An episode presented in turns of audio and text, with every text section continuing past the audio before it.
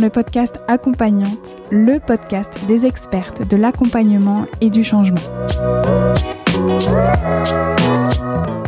Je m'appelle Elsa Couteillé et je suis moi-même une accompagnante, une hypno, une hypnologue, praticienne en hypnose.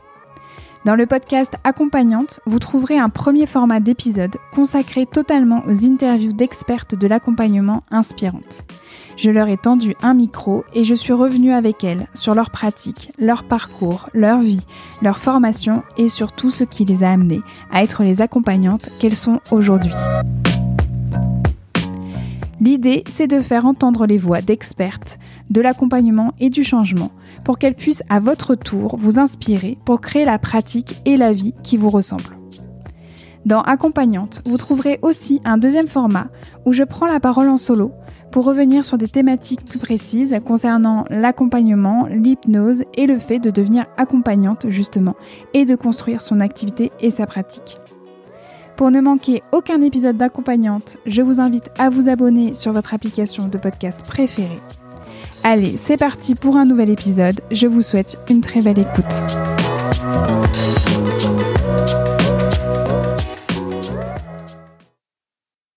Bonjour et bienvenue à vous dans ce nouvel épisode interview d'accompagnante. Le dixième épisode déjà. Vous vous rendez compte? Moi, pas du tout. Je prends le temps de vous dire un grand merci pour votre soutien et pour vos retours sur ce projet, vraiment. Je suis heureuse de vous lire à chaque fois. Merci à toutes les personnes qui ont pris en plus le temps de mettre des étoiles à accompagnante sur Apple Podcast et qui ont même donné un avis. Comme Camille Jeannette qui dit le podcast que j'attendais. Tellement ravie d'avoir découvert ce podcast. Enfin des témoignages de femmes praticiennes. Quelle source fantastique d'inspiration. Mille merci à Elsa d'avoir créé ce podcast et d'avoir osé porter sa voix. Merci de tout cœur Camille. Merci à vous toutes et à vous tous. Continuez à me donner vos feedbacks par mail sur hypnose.elsacouteiller.com ou directement sur mon compte Instagram, echypnose. Vous ne pouvez même pas imaginer à quel point c'est important pour moi que ce podcast vous soit utile. Cela me booste.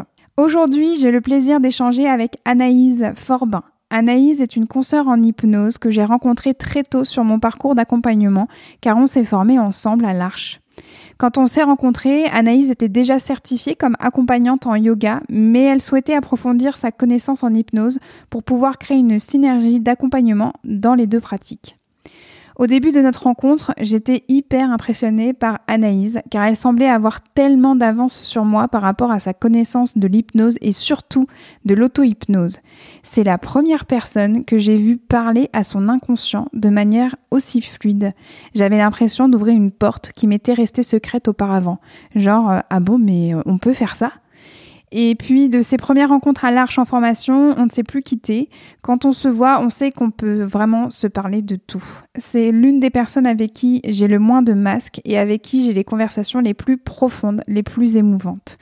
Elle m'a conté la philosophie du yoga comme jamais. C'est d'ailleurs la première à m'avoir dit le yoga ce n'est pas que les asanas, les postures, et m'avoir vraiment expliqué pourquoi. Alors forcément, elle a sacrément coloré ma pratique et j'avais envie de vous la présenter aujourd'hui. Avec Anaïse, on a parlé de son cheminement vers l'accompagnement, de la philosophie du yoga, le fait qu'elle pense que tout est lié, son lien justement avec l'auto-hypnose, sa relation avec l'écriture, l'importance d'apprendre à s'écouter, le travail profond justement qu'elle fait aussi sur ses croyances pour elle-même et pour ses accompagnés, de la peur de la mort et de bien d'autres choses. Pour cet épisode, vous allez l'entendre, le son est moins bon que d'habitude. En effet, cet épisode a été enregistré à distance et pas qu'un peu, 6759 km nous séparent exactement. Alors il se peut que oui, à certains moments, le son sature légèrement. Je vous souhaite une très très belle écoute et à très vite. Bonjour Anaïs. Bonjour Elsa. Je suis ravie que tu sois là. Je suis ravie que tu aies dit oui pour à ma question est-ce que tu veux bien participer en fait à ce, à cette, à ce projet, à cette aventure qui est accompagnante. Donc vraiment, euh, je suis ravie d'échanger avec toi. Merci, moi aussi. Je suis même émue, j'ai envie de te dire, de participer à ce beau projet. Alors avant toute chose, je vais te demander si tu es d'accord de te présenter. Est-ce que c'est OK pour toi? Oui, bien sûr. Alors, se présenter, c'est toujours un exercice qui est particulier, mais euh, si je devais me qualifier en quelques mots, je me considérais comme euh, quelqu'un qui a été en quête de sens et qui a voulu accompagner euh, les autres qui étaient sur ce chemin aussi. Et du coup, je me considère vraiment comme ça, comme une exploratrice de la vie. Pour être un peu plus pratique, j'exerce du coup en utilisant des outils, dont l'hypnose et le yoga et l'écriture et aussi un peu le reiki parce que j'ai euh, été formée au reiki, mais surtout l'hypnose et le yoga et l'écriture pour accompagner aussi les gens dans cette quête de sens, qui est pas une quête vers l'extérieur, mais vraiment une quête vers l'intérieur. Et, c'est vraiment ça, moi, pour ce pourquoi en fait j'ai voulu en fait interviewer parce que il y a cette idée que euh, moi, quand je refais le fil de notre rencontre et que je fais le fil aussi de euh, tous nos échanges, de toutes nos conversations, euh, je crois que tu es l'une des personnes, l'une des accompagnantes avec qui j'ai plus refait le monde. Mm. L'une des personnes avec qui j'ai eu le plus, le plus de conversations en fait magnifiques, sublimes autour de la vie, la mort, euh, la naissance, le sens, l'exploration, le questionnement de soi à soi je crois que tu es l'une des personnes avec qui je me suis le plus sentie à l'aise justement de pouvoir avouer moi aussi toutes ces questions autour du sens, toutes ces questions de soi à soi et d'avoir pu en fait enfin trouver une interlocutrice qui arrivait à me suivre dans mes euh, idées, dans, dans, mes questionnements hyper profonds de qu'est-ce que c'est l'humain, qu'est-ce qu'on fait ici sur cette terre. Donc j'avais envie justement de, de pouvoir euh, bah, tendre ce micro là pour que tu puisses partager ton regard justement euh, comme euh, moi j'ai pu me nourrir de ton regard, comme moi j'ai pu nourrir en fait, me nourrir de, de toutes ces conversations-là, j'avais vraiment envie de, de, voilà, de partager ça avec le plus de monde possible. bah, merci beaucoup, merci euh, pour. Euh... Bah, déjà, merci pour ces messages que tu fais passer et puis merci du coup pour cette description magnifique. Merci beaucoup. Euh, bah, merci, franchement, merci. Je suis émue. Ça va être un, un podcast que d'émotions. Hein. Et, et, si on démarrait sur justement bah, tes débuts en tant qu'accompagnante, alors c'est souvent ça hein, dans, dans, ce podcast-là, on revient sur la construction de son accompagnement. Qu'est-ce qui fait qu'on est l'accompagnante qu'on est aujourd'hui? Toi, tu dirais que euh, comment ça a démarré pour toi? C'est tes premiers pas en tant qu'accompagnante C'était au travers du yoga ou est-ce que c'était au travers de l'écriture ou au travers de l'hypnose? Bah, En réalité, les premiers pas, vraiment, c'était quand même euh, avec le yoga. Parce que j'ai d'abord commencé euh, mm. par le yoga, en fait, comme j'ai fait une, euh, pas une transition, je veux dire un cheminement personnel et professionnel qui m'ont euh, d'abord conduit à m'intéresser au yoga et puis à l'hypnose en tant qu'accompagnante. Hein. Parce que en tant que personne, en, tout cas, en tant que accompagnée, je me suis d'abord intéressée à l'hypnose puis au yoga. Mais en revanche, quand j'ai été dans un ah. cheminement où j'ai voulu faire de l'accompagnement, j'ai d'abord été me former au yoga et puis ensuite, c'est installé du coup l'idée d'aller vers de l'hypnose également. Mais tout s'est vraiment très bien enchaîné. Et mes débuts, en fait, euh, j'ai toujours voulu euh, lier les deux activités dès les premiers euh, premiers moments, parce que j'ai vraiment eu ce sentiment de que tout était lié. Bon, je sais que je le dis souvent, que tout était lié et que du coup l'hypnose, il y avait vraiment cet aspect esprit. Et le yoga, effectivement, en tout cas dans la version occidentale, il y avait vraiment cet aspect corps et mouvement.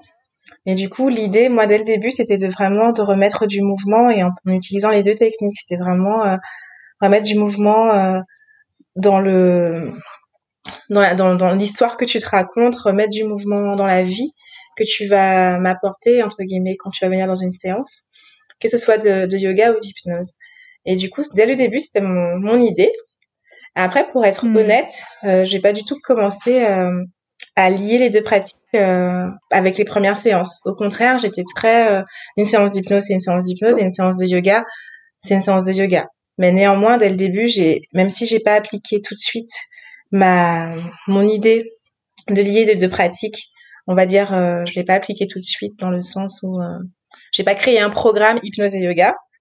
J'ai quand même mm, mm, mm. tout de suite vu que dans les séances de yoga, j'appliquais l'hypnose et dans les séances d'hypnose, j'appliquais les principes que j'avais vus dans le yoga. Et avant de poursuivre, je pense qu'il y a quand même un, un, passage important quand même à accueillir là, dans, dans, cet épisode. C'est tout ton parcours avant justement euh, bah, de vraiment rencontrer le yoga. En fait, toute la transition professionnelle, toute la transition en fait autour de ta reconversion professionnelle. Est-ce que tu peux nous dire en fait quelle était ta vie avant de prendre justement bah, cette position d'accompagnante? Alors j'accompagnais mais autrement parce que c'était euh, l'accompagnement dans le domaine juridique parce que c'était le j'étais avocate. Mais pendant quelques années j'ai voyagé. Et c'est vrai que le voyage m'a quand même euh, ouvert euh, sur un monde différent, un monde d'émerveillement, un monde un peu plus dans le présent. Et je pense que ça a coloré en fait mon désir après d'accompagner les gens. Il y a un jour, je me suis réveillée et je me suis dit, quand j'étais avocate, que j'allais pas pouvoir faire ça tous les jours en fait. J'allais pas pouvoir me lever et, euh, et accompagner sur ce domaine-là. Je sentais pas que c'était mon appel. Et en fait, du coup, j'ai, euh, je me suis rappelé que pendant des années, mon rêve, c'est de faire un tour du monde. Et puis après, finalement, je me suis dit à ce moment-là, au moment où je, j'étais dans un, dans une croisée des chemins, je me suis dit, je vais pas partir en tour du monde physique, mais je vais partir en tour du monde intérieur. Et c'est là où, bah, du coup, je me suis intéressée à des pratiques que j'avais, dont j'avais déjà entendu parler. Hein. Donc, euh, d'hypnose, d'auto-hypnose surtout, et de yoga dans le sens euh, de l'utiliser comme pratique professionnelle. Je l'avais déjà utilisé pour moi en tant qu'accompagnée, mais c'était euh, avocat. Non, ça me convenait plus. Ça me convenait pas pour des raisons euh, de sens, hein, pour le coup vraiment. Je croyais que ça avait pas de sens pour moi. Je, je comprenais pas ce que je faisais tous les matins. Je comprenais pas l'intérêt pour la planète. Voilà, je, ça n'avait pas de sens. Et du coup, quand je me suis interrogée sur bah, vers quoi je vais aller, bah, le cheminement s'est ouvert sur ces pratiques-là. Et il faut dire aussi que pour l'hypnose, euh, j'avais été consulter un hypnothérapeute euh, il y a quelques années auparavant pour travailler sur la, la, la confiance en moi. Et puis j'avais été après, quand j'avais commencé à travailler en tant qu'avocate, pour travailler sur euh, l'estime de soi pour le coup. Et en fait, elle m'avait dit, je me rappelle très bien, mais vous avez aucun problème en fait, vous devez juste changer de travail. et j'avais trouvé ça très marrant. Enfin bon. Donc je me suis formée au yoga. Puis j'ai commencé la première partie de la formation d'hypnose. Et après la première partie de la formation d'hypnose, je suis partie en Inde pendant quelques mois pour approfondir en fait ma connaissance du yoga, approfondir mes apprentissages et aussi approfondir la méditation. C'était vraiment quelque chose qui me tenait à cœur, c'est de participer à des euh, à une forme de méditation qui s'appelle Vipassana et c'est une méditation en silence pendant dix jours. Et du coup, voilà, je suis partie en Inde euh, donc pour euh, apprendre à méditer ou renforcer en tout cas mes connaissances en termes de médication, méditation. Et quand je dis connaissance, c'est vraiment, tu vois, en, utilisant le langage des oiseaux, on va dire connaissance, ce qui est vraiment partie, ce qui fait vraiment partie de ton essence pour moi. Et pour moi, du coup, euh, elle est dans cette recherche de silence, d'expérience du silence quand je suis partie faire la méditation en Inde, apprendre en tout cas la méditation en Inde c'était vraiment cette idée d'aller toujours un petit peu plus loin, un peu plus euh, en profondeur dans ce que j'apprenais au fur et à mesure en fait.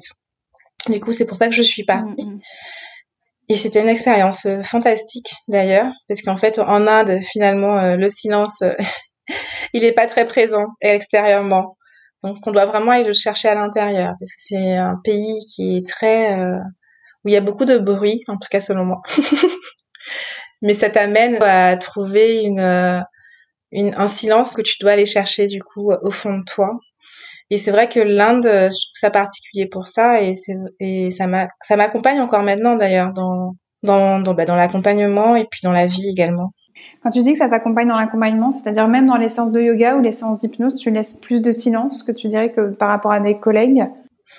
Alors, je sais pas pour mes collègues, mais c'est vrai que moi, j'ai tendance parfois à juste euh, ne rien dire. C'est-à-dire que hum, il se trouve que je suis quelqu'un qui parle beaucoup quand même dans la vie euh, de tous les jours. Mais dans les séances de, yoga et d'hypnose, euh, j'aime bien suggérer, en tout cas à l'accompagner, d'être à l'écoute du silence, d'être à l'écoute des réponses qu'il peut trouver dans le silence, d'être à l'écoute de l'espace du coup qu'il peut trouver dans le silence. Je trouve que c'est euh, une suggestion qui peut amener euh, une grande ouverture en fait pour l'autre de se plonger dans son euh, dans son expérience euh, dans le présent, dans le moment et du coup sans les bruits en fait. Ce que d'ailleurs l'état d'hypnose permet de renforcer puisqu'en créant justement souvent par des inductions une forme de d'espacement de nos pensées, une forme d'espacement de de certaines de certains souvenirs, ça permet aussi de créer de l'espace pour du nouveau en fait. Ah, c'est hyper juste là de pointer en fait l'importance de la suggestion du silence, d'être à l'écoute du silence. Je crois que c'était justement en, en, formation où on s'était rencontrés euh, lors de notre cycle 1. Euh, J'avais euh, un formateur qui m'avait dit c'est très bien ce que tu fais Elsa mais tais-toi. Il m'a dit, il faut que tu apprennes à te taire. C'est super ce que tu fais. En fait, c'est génial. Arrête de vouloir le, le, le renforcer ou le bousiller en, en, continuant à faire des suggestions. Mm. Fais confiance à la première suggestion que tu fais, en fait, à la mm. personne. Elle est superbe. Donc, mm. mais apprends, en fait, tais-toi. Vraiment, tais-toi. Laisse faire les silences ensuite. Laisse faire ton travail, euh, justement, se décanter dans le silence, quoi.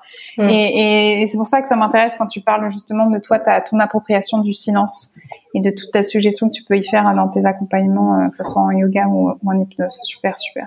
Euh, toi, tu dirais que l'un des apprentissages qui, est, qui, est comme l'un des fondateurs de ta pratique euh, en tant qu'accompagnante en yoga, c'est surtout lequel? Parmi tout, tout ce que tu as appris justement dans ces premiers pas en tant que surtout bah, futur professeur, futur en fait bah, la personne qui va pouvoir transmettre justement euh, les enseignements.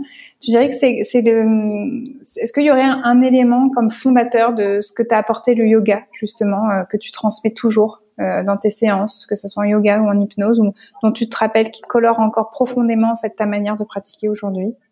Ce serait le, la philosophie du yoga, l'aspect philosophique du yoga, l'aspect pensée en fait, l'aspect mental, l'aspect euh, au-delà de, des postures, c'était vraiment ce qui m'a marqué, c'est euh, je sais pas comment dire ça autrement, c'est l'idée d'existence en fait, d'existence euh, qui qui ne s'arrête pas en fait au bout d'une vie.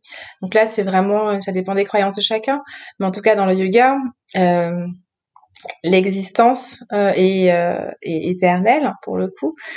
Et les pensées, la manière dont on, va créer et fabriquer des pensées, euh, va se poursuivre en fait euh, au fil des vies.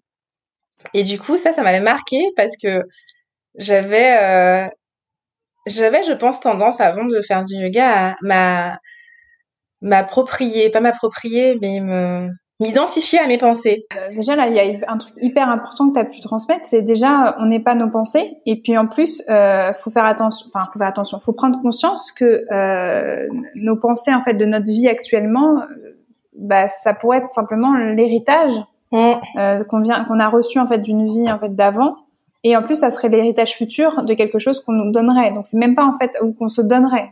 Donc c'est même pas en fait un truc où on se dit que bah c'est dans cette vie-là, bah, je pense comme ça, mais bon c'est pas grave, un jour je vais mourir et puis c'est bon. Ouais, terminé quoi. On est toujours en fait euh, finalement euh, le créateur ou le persécuteur de soi-même et du coup c'est peut-être à prendre conscience de ça pour pouvoir en fait réguler justement euh, pour pour se faire un cadeau extrêmement précieux pour la suite quoi. c'est clair.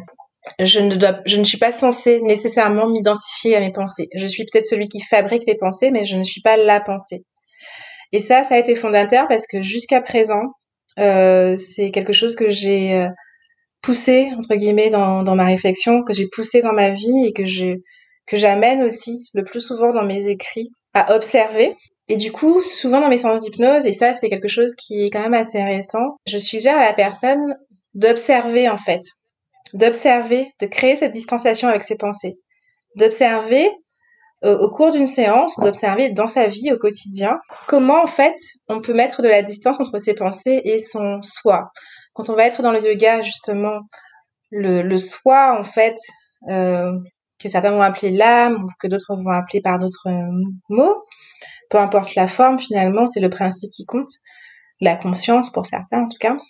Ce soi-là, cette euh, existence, on peut l'appeler, elle est éternelle et elle est euh, elle n'a pas de limite en fait. Ce que j'ai aussi appris et qui a un lien avec les pensées, c'est que nos pensées, en tout cas au yoga, dans les croyances des yogis, c'est que nos pensées, elles vont continuer en fait avec cette existence. Donc c'est pour ça qu'il est hyper important, il est hyper important de d'en prendre conscience, de prendre conscience de l'impact de ces pensées sur la vie qu'on crée et puis sur la vie qu'on crée à l'intérieur et qui se reflète sur notre extérieur. Ce que je veux dire en disant ça, c'est que pour moi, nos pensées vont colorer notre maison intérieure et qu'on a le choix soit de mettre nos pensées au service de notre maison intérieure et donc de notre vie, soit de les mettre euh, entre guillemets hein, contre nous. Et souvent, bah, on laisse nos pensées euh, comme un essuie-glace dans une voiture ou euh, qui va d'un côté et de l'autre et nous on se balade d'un côté et de l'autre parce qu'on n'y met pas de la conscience. Et ce que j'ai appris du coup euh, au départ, c'est que tu peux juste regarder cet essuie-glace. Et tu peux aussi choisir d'arrêter cet essuie-glace et tu peux aussi choisir délibérément les pensées que tu veux cultiver en fait. Et puis je pense que là tu parles de philosophie du yoga et je pense qu'on va arriver à, bientôt à, cet échange-là spécifiquement sur la synergie en fait avec l'hypnose parce que je pense qu'il y a beaucoup beaucoup de liens en fait dans ce que tu dis avec la philosophie même de l'hypnose. Cette idée qu'on peut, on est dans dans dans l'envie en fait de redonner aux personnes euh, la capacité de créer une communication d'elle-même à elle-même en fait beaucoup plus fertile, beaucoup plus en fait réjouissante, euh, les aider à se remettre dans une forme d'autonomie, d'autodétermination pour créer ce qu'elles veulent, pour créer en fait le changement, mais au-delà de ce changement-là, en fait, qu'est-ce qu'elles veulent vivre pour elles-mêmes? Donc euh, ouais, il y a, y a, plein de choses hyper intéressantes dans ce que tu viens de déposer. Euh, D'ailleurs, comment toi tu décrirais aujourd'hui ton style d'accompagnement à toi? Autour de ta vision de l'hypnose, du yoga, même de ta vision de l'accompagnement, de ta posture d'accompagnante. Comment tu décrirais, toi, ton, ton style d'accompagnement à toi? Je dirais que c'est de l'hypnose en mouvement. C'est euh, voilà l'accompagnement du mouvement.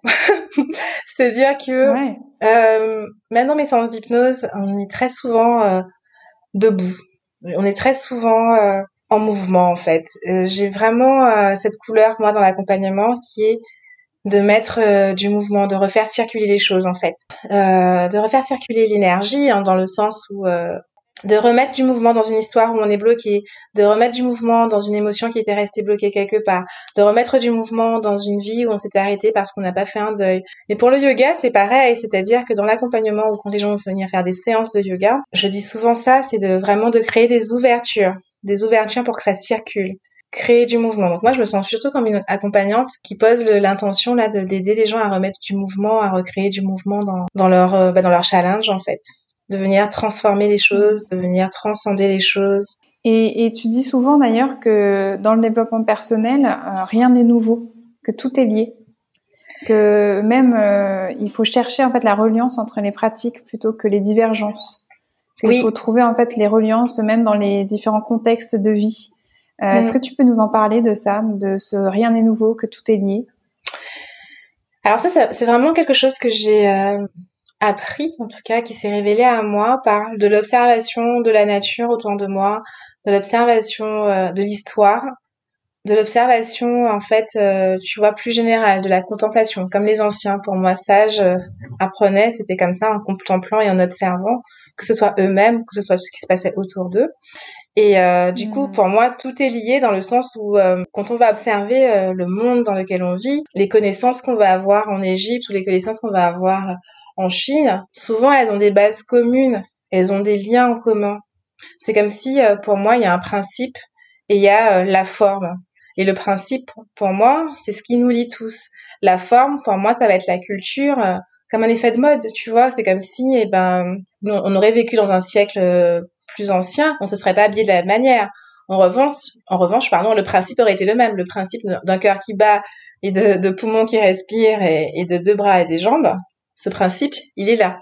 La forme, c'est-à-dire euh, notre tenue vestimentaire, euh, la mode, ça, ça change. Et ben pour moi, c'est pareil aussi, même dans les pratiques thérapeutiques. C'est-à-dire que les formes vont changer, mais les principes, pour moi, ils restent les mêmes.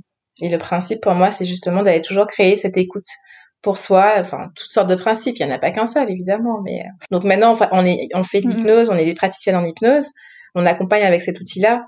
Mais euh, ce qui motive pour nous, à mon avis, hein, ce qui motive l'accompagnement, c'est pas l'outil. L'outil est juste là euh, pour nous aider. Mais la motivation derrière l'accompagnement, elle est bien plus vaste que ça. Elle, elle, est au-delà, elle est dans, dans, le principe.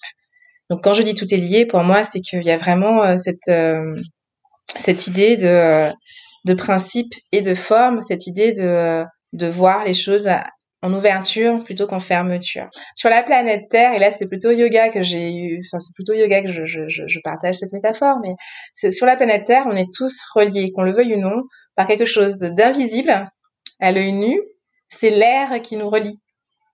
Et ça, c'est la, c'est vraiment pour moi un signe de, de, de, de, reliance en fait. C'est-à-dire qu'on a beau être, euh, on peut être un prisonnier, on peut être un tueur en série, peu importe, on va tous respirer cet air-là entre nous qui va tous nous lier. Et souvent, et c'était une des premières choses que je me suis dit, c'est quand on a un, être humain qui, euh, qui se forme, quand il y a un bébé, un fœtus qui naît, bah, tout part d'une première cellule. tout part d'une première cellule et après il y a une organisation qui se fait, des organes qui se forment. Mais le départ, la, base, elle part d'une seule chose. Et pour moi, c'est voilà, pour moi, tout nous montre à chaque fois qu'il y a des liens entre tout. La nature le montre. Et, euh, pour moi, c'est une hérésie de, de, de, de, voir de la séparation là où, pour moi, il y a de, du lien en fait. Donc c'est vrai que je dis souvent autant aller regarder ce qui nous relie, parce que la vérité pour moi est plus proche de ce qui de ce qui nous lie que de ce qui euh, nous différencie en fait. Voilà. Mais bon, c'est la philosophie. Mais, ah, mais c'est hyper important. Je, je pense qu'en séance, euh, l'un des mots en fait que je répète plus souvent, c'est philosophie. C'est mm. euh, présupposé, c'est principe, c'est vision. Euh, c'est parce qu'on est aussi là euh, où il y a des personnes qui viennent à nous euh, pour une expertise, qui viennent en fait nous rencontrer pour qu'on leur transmette un outil, et que cet outil-là, forcément, il est lié à une vision, une manière, à des croyances, à des valeurs. Exactement. Et on est forcément à chaque fois en train de transmettre tous ces éléments-là. Et on sent bien qu'il y a des reliances à des choses qui sont beaucoup plus larges que nous. Mm. Certes, il y a des différences, mais il y a beaucoup, beaucoup de reliances aussi. Mm. Euh, et, et je, moi, je me rappelle très bien dans nos échanges, de toute manière, qu'on a pu, pu faire, que ce soit en formation ou même après, quand on était au tout début de notre euh, notre pratique d'accompagnante, euh, très souvent, tu me disais que toi, tu trouvais, tiens, dans ce principe d'accompagnement en hypnose, tu retrouvais parfaitement, en fait, euh, une manière de voir les choses, en fait, liées au yoga. Exactement. Que tu pu, en fait, apprendre auparavant. Exactement. et justement, moi, je voulais te poser la question de, de, ta vision de la synergie entre le yoga et l'hypnose, c'est-à-dire les philosophies de chacune. Quelque part, toi, qu'est-ce que tu as repéré, en fait, de l'une et de l'autre, même si tu nous en as déjà pas mal parlé, mais surtout, bah, ok, leurs différences et aussi leur similarité et la combinaison en fait des deux. Euh, ça, ça, te parle quand je te parle de synergie entre yoga et l'hypnose? Oui, carrément. Alors, je vais parler du coup d'une séance de yoga pour, pour répondre à ta question. Dans une séance de yoga, pour moi, on reprend les principes et les mécaniques euh, hypnotiques. C'est-à-dire que vraiment, on va reprendre des mécaniques et des euh, principes qui induisent ou qui créent un état d'hypnose ou des états d'hypnose, pour reprendre maintenant les principes, il y a plusieurs états d'hypnose. Donc souvent, on va utiliser euh, certains principes, et par exemple, dans une séance de yoga, on va utiliser euh, une spirale sensorielle, qui est aussi un principe qu'on utilise en hypnose. Après, c'est vrai que, euh, enfin pas un principe, c'est aussi une induction qu'on utilise en hypnose. Et au yoga, on va pas appeler ça une spirale sensorielle, mais le principe est le même. La manière, en tout cas, d'utiliser et de créer un état de concentration sera le même au yoga et en hypnose. Autre exemple aussi que j'avais aussi repéré dès le début, c'est que dans une séance euh, de yoga, on va aussi parfois créer une forme de contraction pour ensuite créer une grande décontraction. Une induction qu'on utilise aussi dans les euh, séances d'hypnose, la contraction-décontraction. Donc il va y avoir beaucoup de principes qui sont utilisés par les yogis, qui en fait en réalité sont aussi des mécanismes qu'on utilise dans les séances d'hypnose. Alors la différence en revanche pour moi entre une séance de yoga et une séance d'hypnose, c'est dans l'objectif. L'objectif du yoga, que ce soit dans la philosophie ou que ce soit euh, dans les asanas, l'objectif est un objectif qui est très vaste, qui est celui euh, de l'éveil en fait.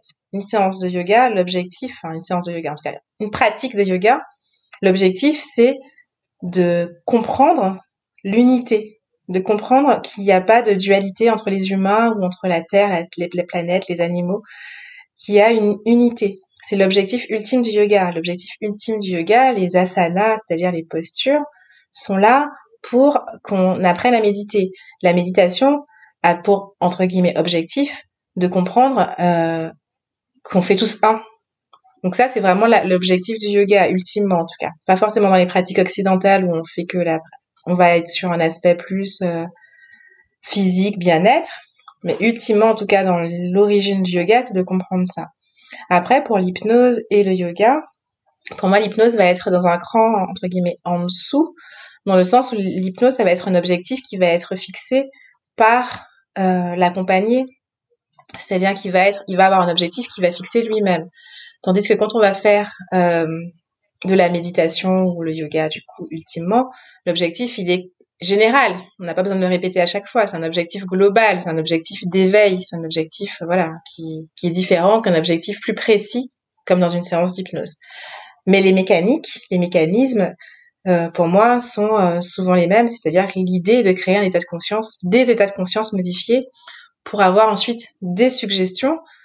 La suggestion au yoga va être une suggestion beaucoup plus vaste la suggestion en hypnose va être une suggestion beaucoup plus euh, précise, voilà, plus euh, voilà pragmatique entre guillemets. ce que je pourrais aussi rajouter en termes de synergie, c'est que souvent on va utiliser aussi des techniques en hypnose qui vont aussi être des techniques qui reprennent des techniques de yoga telles que la respiration. C'est vrai que la respiration au yoga c'est central, ça va faire partie du pranayama de venir euh, utiliser les mécanismes de, de la respiration, toujours aussi pour créer des états euh, de conscience modifiés. Alors les yogis ne vont pas forcément parler d'états de conscience modifiés, mais toutes les techniques qu'ils ont mis en place, donc ce qui va être, euh, bah, comme j'ai dit, hein, euh, l'emploi de la respiration, l'emploi aussi de quelque chose d'assez particulier dans le yoga très traditionnel qui va être les chants, les mantras. Ça va venir créer des états de conscience modifiés. Finalement, qu'est-ce que l'hypnose, l'outil hypnose fait? C'est qu'il a en, fait aussi euh, pris, pris ou pas pris, euh, s'est inspiré, je dirais, de, de toutes ces techniques qui, qui créent déjà euh, des états de transe, de, que ce soit dans le yoga ou aussi dans les aspects aussi bah, d'autres d'autres d'autres cultures, hein, par exemple le chamanisme. Ces états de transe, ils existent depuis des milliers et des milliers d'années. Et l'hypnose les a, je trouve, comment on dit ça, modélisés.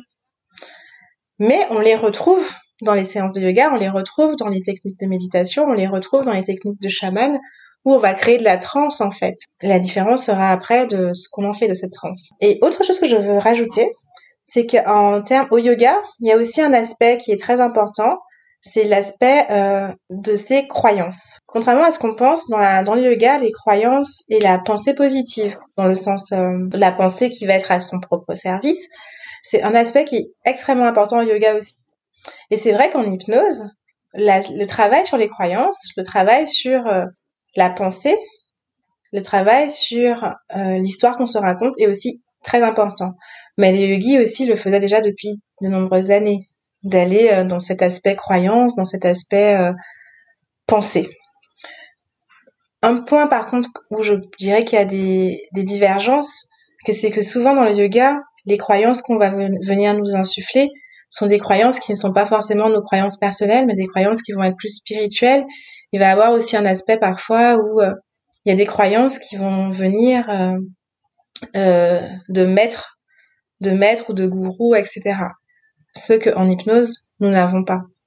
Donc là, ce serait vraiment pour le coup la divergence. Tu veux dire que toi, en tant qu'accompagnante, parfois, en fait, euh, en yoga, on pourrait, euh, tu, tu, devrais ou tu pourrais avoir ce rôle de transmettre en fait des croyances qui pourraient aider la personne, alors qu'en hypnose, il faut surtout pas faire ça. On est plutôt en fait en page blanche où on est là que pour soutenir en fait la personne dans ses modifications de son système de croyances à elle.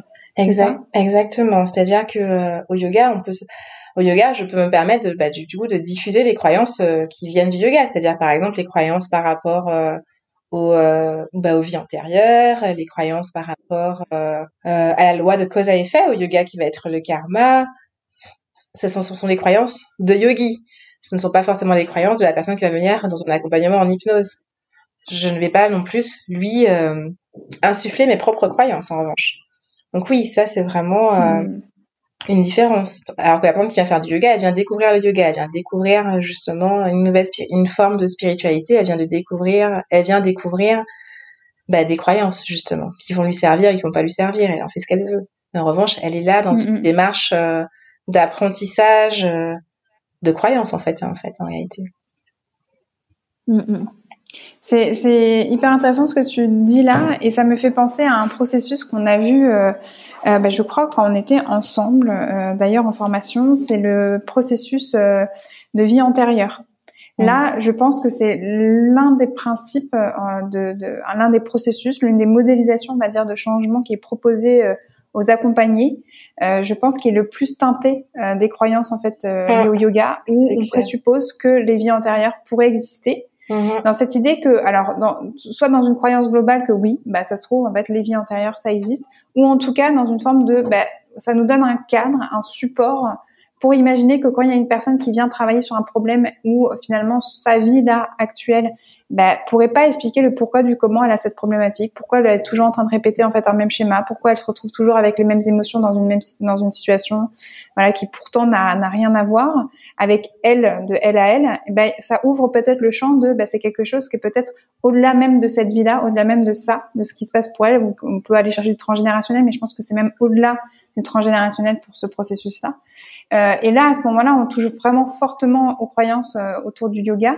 Toi, comment ça a été euh, pour toi d'apprendre euh, ce processus euh, en formation, de te rendre compte qu'on pouvait poser les choses comme ça aussi clairement sur les vies antérieures et surtout de donner en fait un processus d'accompagnement qui pourrait aider quelqu'un à revenir sur une problématique qui a été créée dans une autre vie, de régler cette problématique dans cette vie-là ou en tout cas de la traverser une bonne fois pour toutes et de revenir dans sa vie de maintenant nourri, coloré finalement de ce processus de la fin de cette vie antérieure. Ça t'a fait quoi, toi, d'apprendre à, faire ça ou de découvrir qu'on pouvait aller jusque-là en hypnose, en formation? Je ne m'étais pas posé la question, mais c'est vrai que ça m'a paru normal, hein, Elsa, franchement. C'était pour moi. C'est intéressant, ça t'a paru, que ça t'est paru normal. Voilà, avec le recul, je, ça m'a pas, euh, ça m'a paru d'une évidence, euh, voilà. Bah après, c'est vrai que c'est du, c'est, maintenant avec le, dans la vie, toute une on, on, vit dans notre monde de croyances à nous. Hein, donc dans mes croyances, c'était tellement une évidence que euh, qu'on le fasse dans la dans la formation d'hypnose, c'était évident. Ça m'a même pas, euh, tiens, ça m'a même pas marqué. Ça m'a paru normal en fait. Je me suis dit ah bah tiens, c'est ouais, c'était comme euh... normal. ouais, c'était comme chouette, chouette. En plus, maintenant, je vais pouvoir avoir un moyen d'accompagner les gens euh, pour Exactement. régler ce qu'ils n'ont pas pu régler avant, quoi. Voilà, c'est ça. ça m'a paru. C'est bon. voilà, voilà, c'est c'est la, la normalité. Mais oui, oui, c'est vrai que du coup, si on n'a pas ces croyances-là, ça peut être, euh, oui, étonnant. Ben, j'en parle parce que moi, je me souviens à quel point, en fait, euh, la, personne qui nous l'avait transmis, en fait, en formation, avait pris beaucoup, beaucoup de précautions, beaucoup de pincettes pour introduire, en fait, ce processus-là en disant que ça pouvait être aidant pour des personnes qui y croyaient ou mm. qui pouvaient trouver quand même un levier de transformation mm. hyper intéressant, justement, là-dedans et qu'il faut aller pas, en fait, qu'on s'en euh, qu'on s'en détache parce que peut-être qu'il y aurait des accompagnés qui en auront euh, besoin. Euh, et c'est vrai que c'est assez intéressant finalement de te demander ton avis là-dessus. Est-ce que toi, c'est un processus que tu proposes souvent en séance, toi, quand d'hypnose, quand t'accompagnes? Bah écoute, pour être honnête, pas du tout. Non, franchement, honnêtement, c'est vraiment pas quelque chose. C'est vraiment pas un protocole qui arrive souvent. C'est vraiment pas un processus qui arrive souvent. Mais en revanche, de la régression dans la redirection de vie, c'est-à-dire mmh. vraiment des régressions spontanées, j'en ai régulièrement. Mais des régressions dans la vie dans la vie, dans la vie actuelle. La vie actuelle de la personne, ouais. Dans la vie actuelle de la personne. C'est-à-dire que spontanément qu'elle qu'elle redevienne, qu'elle revienne à me parler comme si elle avait 4 ans, oui. En revanche, en vie antérieure, j'en ai fait très peu dans ma pratique en réalité. Et euh, tu, me, tu me fais, tu me fais euh, le remarquer aujourd'hui d'ailleurs.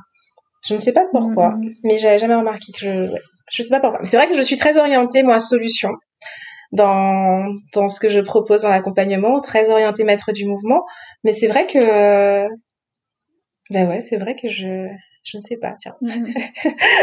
c'est vrai que je t'en avais, je, t'en avais jamais parlé aussi formellement, mais c'est vrai que moi j'ai eu, je, je, pareil, c'est pas quelque chose que je fais en fait très souvent, mhm. même si je le fais quand même parce que parfois il y a des personnes qui viennent vraiment avec euh, des croyances justement et euh, ou, ou, des bah justement plutôt des croyances limitantes, des croyances très très pesantes, euh, des apprentissages en fait émotionnels hyper lourds et que finalement quand tu vas chercher dans le biographique, quand tu vas chercher justement dans la ligne du temps du ici et maintenant de leur vie actuelle, bah elles se disent je ne sais pas pourquoi en fait j'ai appris à croire ça, je ne sais pas pourquoi je réagis là-dedans, c'est au-delà de moi, c'est plus fort que moi, j'ai l'impression que ça m'appartient pas vraiment et que c'est comme s'il y avait une répétition de quelque chose qui était mm. au-delà d'elle-même et donc là forcément moi j'oriente vers cette dynamique mm. vers bah quelque chose qui est au-delà d'elle-même que ce soit chercher, chercher le transgénérationnel ou de chercher en fait même une vie antérieure sans forcément de dire que c'est le cas, mais moi, j'ai toujours l'idée qu'on on est là, en fait, pour proposer des supports de communication de soi à soi. Et je me souviens en particulier d'une personne qui m'avait contactée et que quand je lui avais dit, mais comment vous m'avez trouvé? Elle m'a dit, c'est ma médium qui m'a dit euh, qu'elle a, que mon ange lui avait dit de contacter une certaine Elsa Couteillé. D'accord. Alors là, je peux te dire que ça fait bien vaxer tes croyances. J'avoue. tu accueilles ça, tu dis ok, bon bah je prends. Je ne sais pas le pourquoi du comment, mais je prends. Et en gros, c'était l'ange qui lui avait dit euh, c'est euh, tu dois faire un travail de euh, vie antérieure, tu dois régler quelque chose mm. d'important qui dans une vie antérieure. Et mm. pour le faire, il faut que ça soit Elsa qui t'accompagne quoi. Donc forcément, quand tu reçois une personne comme ça, tu tu te dis ok, d'accord. Il y a du lourd quand même derrière, mais on, mais on y va. Mais c'est vrai que comment finalement ta pratique, elle est très très liée à ton propre système de croyance en fait de toi, toi déjà. Oui. Et, et c'est justement ça aussi, je voulais avoir ton avis en fait là-dessus. C'est toi, euh, à quel point tu as l'impression que nos croyances personnelles, en tant qu'individu, en tant que personne, euh, eh ben, voilà, que ces croyances personnelles ouvrent ou ferment nos pratiques? Qu'est-ce que ça évoque pour toi euh, dans ta manière d'accompagner quand je te dis ça? Bah, tu sais, tu m'aurais peut-être posé la question il y a un an j'aurais pas eu la même réponse. Mais là, vraiment, euh, oui, je trouve que une des premières choses qu'on doit faire en tant que praticien et au début de sa pratique, c'est de balayer ses croyances, quoi, de, faire. Quand je dis balayer, c'est euh, d'abord les observer et vraiment de de d'œuvrer pour écarter celles qui ne sont pas au service de nos clients et au service de nous-mêmes et au service de nos propres vies. Je crois que c'est vraiment la base pour le coup d'un accompagnement tel qu'il tel quel qu'il soit en fait, parce que euh, ça colore en fait ce qui va se passer. C'est-à-dire que si tu es persuadé euh, que euh, la personne qui va venir devant devant toi, son problème est très profond et très ancré, et que ça va ça va devoir nécessiter beaucoup de travail pour que ça bouge et se transforme. Pour moi, ça a une influence indéniable sur ton accompagnement en fait, même si c'est inconscient, même si c'est de manière inconsciente. moi, je fais toujours la suggestion je, travaille sur mes croyances sur l'immédiateté. Je travaille sur mes croyances sur euh, le possible et le rapidement. Et ça, je le fais, encore une fois, en observant autour de moi. C'est-à-dire que pour moi, la technologie actuelle, et, euh, je suis beaucoup d'ailleurs de coach et je, je, lis beaucoup, quand je lis quelque chose, quand je lis l'histoire du monde, c'est pour élargir mon champ des croyances, pour élargir mon champ de tout est possible, pour élargir mon champ de tout se transcende, tu sais pourquoi? Parce que je me dis qu'un hypnothérapeute ou un accompagnant, il y a quelques années, il a appris à l'école que euh, voilà, pour faire de, la, ou de la psychothérapie, il faut 40 euh, séances. nous, aurions été formés à cette époque-là, l'époque de l'absence des thérapies brèves. Ben, on serait persuadé qu'il faut 40 séances. Et du coup, on se serait mis dans une posture, dans, une, dans un positionnement de 40 séances, en fait. Et en fait, quelques années plus tard, on sait que c'est faux. Alors, qui ne nous dit pas que dans 100 ans, l'hypnose, ça sera complètement différent et que tiens, en, en 10 minutes, la personne, elle pourra avoir un déclic et transformer quelque chose à l'intérieur, en fait. Vraiment, moi, je, je me dis, je, me, je regarde le passé, je vois comment les choses ont évolué tellement rapidement pourquoi notre cerveau, pourquoi notre manière de fonctionner, notre manière d'appliquer la thérapie ne serait pas la même? Il y a quelques années, eh ben, la thérapie brève, c'était de l'hérésie. Maintenant, c'est une évidence. Il y a quelques années, on aurait dit aux gens de faire de l'EMDR, de tourner les yeux d'un côté d'un autre, et que ça, ils allaient pouvoir euh, régler des, dépasser des traumas, ça aurait paru euh, irréaliste. Donc c'est pour ça que moi, mon travail en tant qu'hypno et de professeur de yoga, c'est d'élargir au maximum mon champ des croyances euh, sur le tout est possible et que tout peut se transformer. C'est vraiment, je t'avoue, un truc que je fais au quotidien, dans ma propre vie, pour qu'après je puisse le vibrer. Je... C'est pas avec les mots en fait que tu transmets. Pour moi, les... c'est même pas avec les mots que tes croyances. Euh, pour moi, tu transpires de tes croyances. Ta vie reflète tes croyances et ta pratique, que tu le dises ou que tu ne le dises pas, elle reflète tes croyances. Et quand je fais de la supervision, mais c'est ma vision des choses, encore une fois. Quand je fais de la supervision pour des hypnos qui viennent me voir et me demander des conseils, je leur dis que ça, ça, c'est la première chose qu'ils doivent faire. C'est d'aller dans, dans, dans, dans leur croyance d'accompagnant, en fait. Voilà. Et dans leur propre vie également. Quand je lis Erickson et qu'il raconte comment euh, il a recommencé à marcher, moi, c'est ce que je lis. Moi, je lis ce qui me montre que c'est possible. Moi, je lis les choses qui me montrent que tout est... Euh, waouh C'est juste que si on ne sait pas encore comment le faire, c'est qu'on ne sait pas le comment c'est pas que c'est pas possible. Et je le vois avec la médecine, l'évolution de la médecine. Il y a quelques années, euh, voilà, on soignait les gens avec de l'urine. Hein. Donc, euh, et pour moi, c'est pareil pour le cerveau, c'est pareil pour euh, pour tout en fait. Et, et notre notre notre devoir, pour moi d'accompagnant, c'est d'élargir au maximum notre champ de croyance euh, sur les possibilités de l'humain. Je sais à quel point les écrits de, de Milton Erickson, toi, t'ont marqué dans le sens où, euh, justement, de par sa, sa, ses multiples maladies, euh, bah, de par en fait toutes ses difficultés en fait à réapprendre à marcher, enfin parce qu'il a dû mm. tout réapprendre, parce qu'il avait la polio, hein, de ce, mm. de, de ce, je me souviens, ouais. Et ben, euh, comment justement par l'observation, il a pu en fait aussi et par la croyance justement dans ses processus inconscients euh, s'approprier les états décalés de conscience, s'approprier en fait qu'est-ce que c'était l'hypnose mm. et en faire une véritable force qui transcendait tout son être. C'est-à-dire que c'était quelqu'un, en tout cas vers la fin de sa vie, qui parlait pas énormément dans ses séances, qui faisait très très peu de suggestions. C'était juste avec son regard ou avec une phrase par-ci par-là où justement ça créait en fait des, des, expériences hyper fortes et changeantes pour les personnes et parce que il était arrivé à une telle appropriation de, du fonctionnement de l'hypnose et de la puissance en fait pour lui de l'hypnose pour ce que ça avait fait en fait pour lui dans sa vie que forcément ça créé en fait quelque chose qui rejaillissait, qui rayonnait fort en face. Exactement. Et je sais que toi, ça t'a énormément marqué de te dire, bah oui, bah forcément, Milton Erickson, lui, il a, il a vécu tellement dans sa chair la puissance en fait des processus inconscients que ça rayonne de toute manière automatiquement. Exactement. Et c'est ça, et ça c'est vraiment le, la base de mon travail pour le coup. Je dis souvent et que je suis ma première accompagnée, je m'accompagne moi-même en premier parce que tu incarnes en fait c'est de l'incarnation en fait. Et au quotidien, en fait, quand tu es accompagnant, t'es pas accompagnant que dans ta séance, hein, tu es accompagnant euh, dans, dans, la vie en fait. Tu, tu, incarnes quelque chose. Je crois que c'est vraiment un des métiers, euh, c'est un métier de cœur en fait. C'est un métier de cœur, c'est un métier de se mettre au service des autres. Et c'est un métier où on fait ça parce que, enfin pour moi, hein, les accompagnants, ils, font ce métier parce que vraiment, ils ont envie d'impacter euh, le monde. Pour moi, c'est vraiment ça. C'est que tu as vraiment envie d'impacter le monde autour de toi. Et pour ça, du coup, tu le fais sur toi, tu le fais en, en étant avec les autres. Mais l'autre, finalement, c'est quoi? C'est euh, ben, c'est encore nous tous. C'est-à-dire qu'on est dans les gens à aller vers. Moi, ce que j'aime avec l'hypnose aussi, c'est cette capacité qu'on a de le faire nous-mêmes, d'apprendre, d'être, euh, de, s'auto-hypnotiser. De, de, de, pour moi, c'est vraiment créer de l'espace. Tu crées de l'espace. Mais oui, Milton Erickson, pour moi, il a, il incarnait ça il, incarnait, ça, aurait pu s'appeler un autre mot, hein, hypnose, mais il incarnait cette capacité euh, à croire que euh, les choses étaient possibles. Il l'incarnait, il l'incarnait tellement que même euh, en bégayant, en parlant à peine, ben, les gens ils changeaient tout simplement. Les gens ils transformaient. Je sais pas qu'ils changeaient, c'est qu'ils arrivaient à transformer des choses, qu'ils arrivaient à transcender des difficultés. Donc voilà, c'est pour moi. Et puis surtout, ce que j'aime avec Milton Erickson, c'est qu'il s'est pas dit quand on lui a dit quand il a, quand il a fait des études et qu'il a, qu'il a voulu pratiquer l'hypnose, il s'est pas dit non, c'est pas possible, on m'a dit non, j'arrête.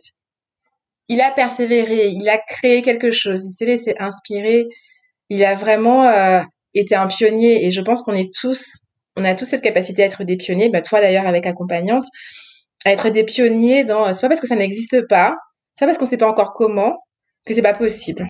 Ouais, non, mais c'est et je, je, sais que ça te parle beaucoup tout ça parce que euh, ce que tu disais au tout début hein, de notre échange, tu as commencé toi euh, à, à, connaître l'hypnose d'abord en fait surtout par l'auto-hypnose. Exactement. Par cet outil en fait pour mieux apprendre en fait à se connaître, à mieux en fait finalement euh, communiquer avec soi, à mieux en fait se comprendre et puis aller chercher en fait des outils pour changer de soi à soi. Pour se... En fait, c'est t'as commencé par la création de soi à soi, hein, la création de soi-même par soi-même. Exactement. Et, d'ailleurs, moi, c'est ce que c'est l'une des choses qui m'a le plus marqué dans notre rencontre. Euh, C'est-à-dire que moi, vraiment, quand je suis arrivée à l'hypnose, euh, ben, euh, j'y connaissais pas grand-chose à part les séances que j'avais pu faire en fait euh, chez deux hypnos. Et je me rappelle que quand on avait travaillé ensemble, à un moment donné, on avait eu une séance en fait à deux. On devait travailler en duo à, pour un accompagné. Donc on était deux, deux hypnos pour un accompagné. Et puis la séance n'était pas très très bien passée. Et du coup, tu t'étais dit, bon, c'est pas grave, viens, on va faire un feedback. Et euh, en gros, le feedback, c'était pas seulement de toi à moi, ou en tout cas, c'était de toi avec ton avec tes processus inconscients, avec ton inconscient, et moi avec mon inconscient.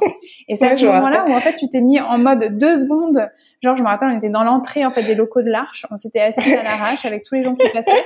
Et puis tu t'es mis en deux secondes en, en mode d'état d'écaille de conscience. Moi, je savais même pas que c'était possible. Moi, j'étais encore à mes balbutiements en fait de hypnose.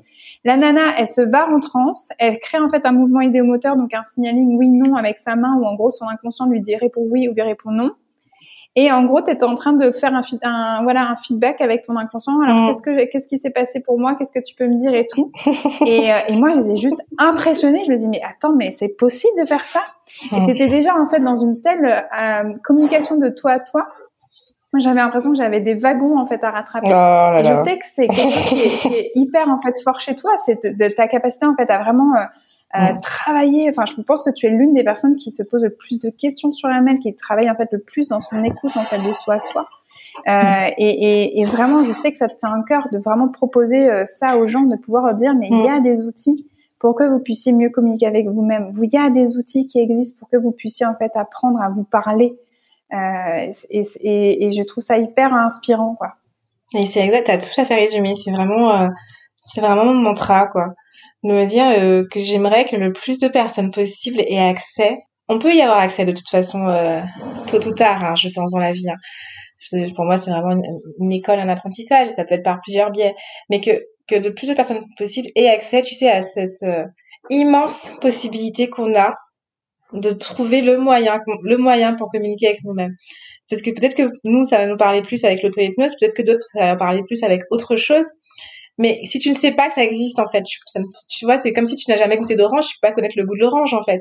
Et du coup, euh, pour moi, notre, ton travail et le travail d'une manière générale de toutes ces personnes qui euh, proposent des outils pour apprendre à s'écouter, c'est fondamental parce qu'on est dans une période, pour moi, on est dans une période de démocratie sous hypnose collective. Et là, on a besoin de reprendre cette écoute mais intérieur. Donc si on doit s'hypnotiser, c'est euh, de nous à nous-mêmes. Pas euh, se laisser hypnotiser par tout, tout l'extérieur, tous euh, ces mécanismes hypnotiques qu'on retrouve euh, dans les journaux, qu'on retrouve dans les publicités, qu'on retrouve dans les dans les dans la vie telle qu'on nous la présente maintenant. Il y a un autre il y a une autre voie, il y a une autre possibilité et tous ces outils-là en les démocratisant, en les en leur redonnant justement leur heure de gloire dans le sens où c'est des outils qui sont naturels en fait, qui sont euh, qui sont comme on disait, qui, viennent. On y, a mis un mot, on y a mis euh, une une forme, mais le principe de l'état de conscience modifié ou des états de conscience modifiés, il existe depuis la nuit des temps, et les humains ont toujours su l'utiliser. Sauf que bah, du coup, euh, il faut l'utiliser. Enfin, il faut. Euh, C'est-à-dire que c'est utile de l'utiliser dans un sens qui, qui, qui, nous sert et qui sert l'humanité d'une manière plus générale, dans un sens qui va, euh, pour moi, dans un sens plus plus humaniste. Voilà.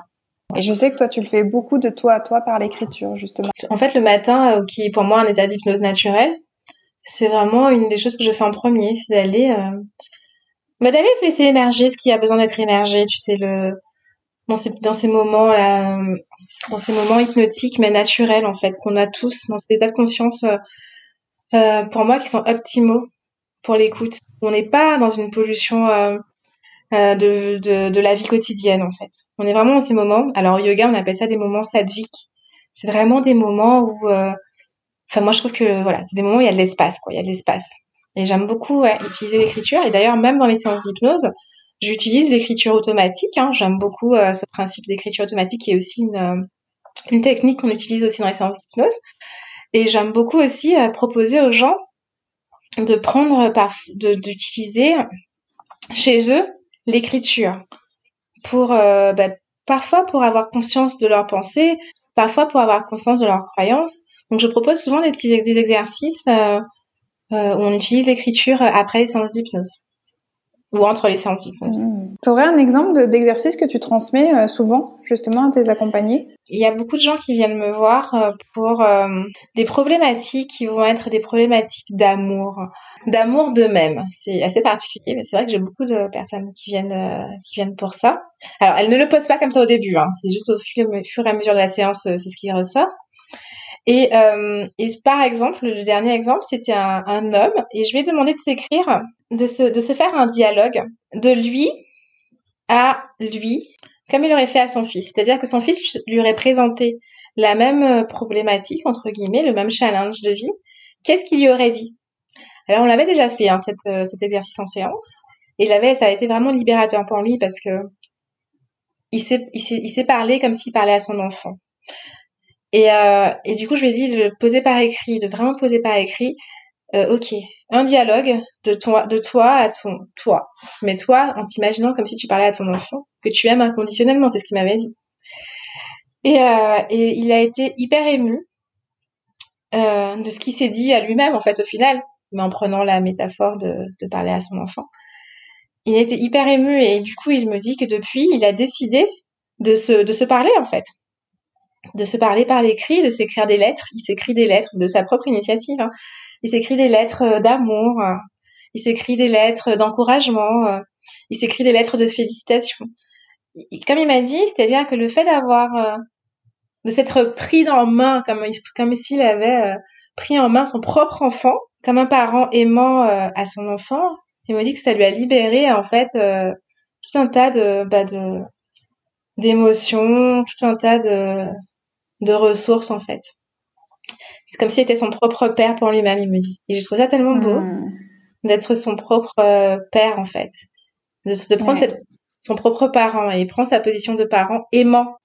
Et euh, donc voilà, je donne cet exercice. Et puis parfois, je donne aussi des exercices qui sont vachement originaux. Hein. J'aime bien proposer à la personne de dessiner, de dessiner, euh, de dessiner les symboles de ce qu'elle me présente. Par exemple, son émotion, comment elle, comment elle peut la dessiner.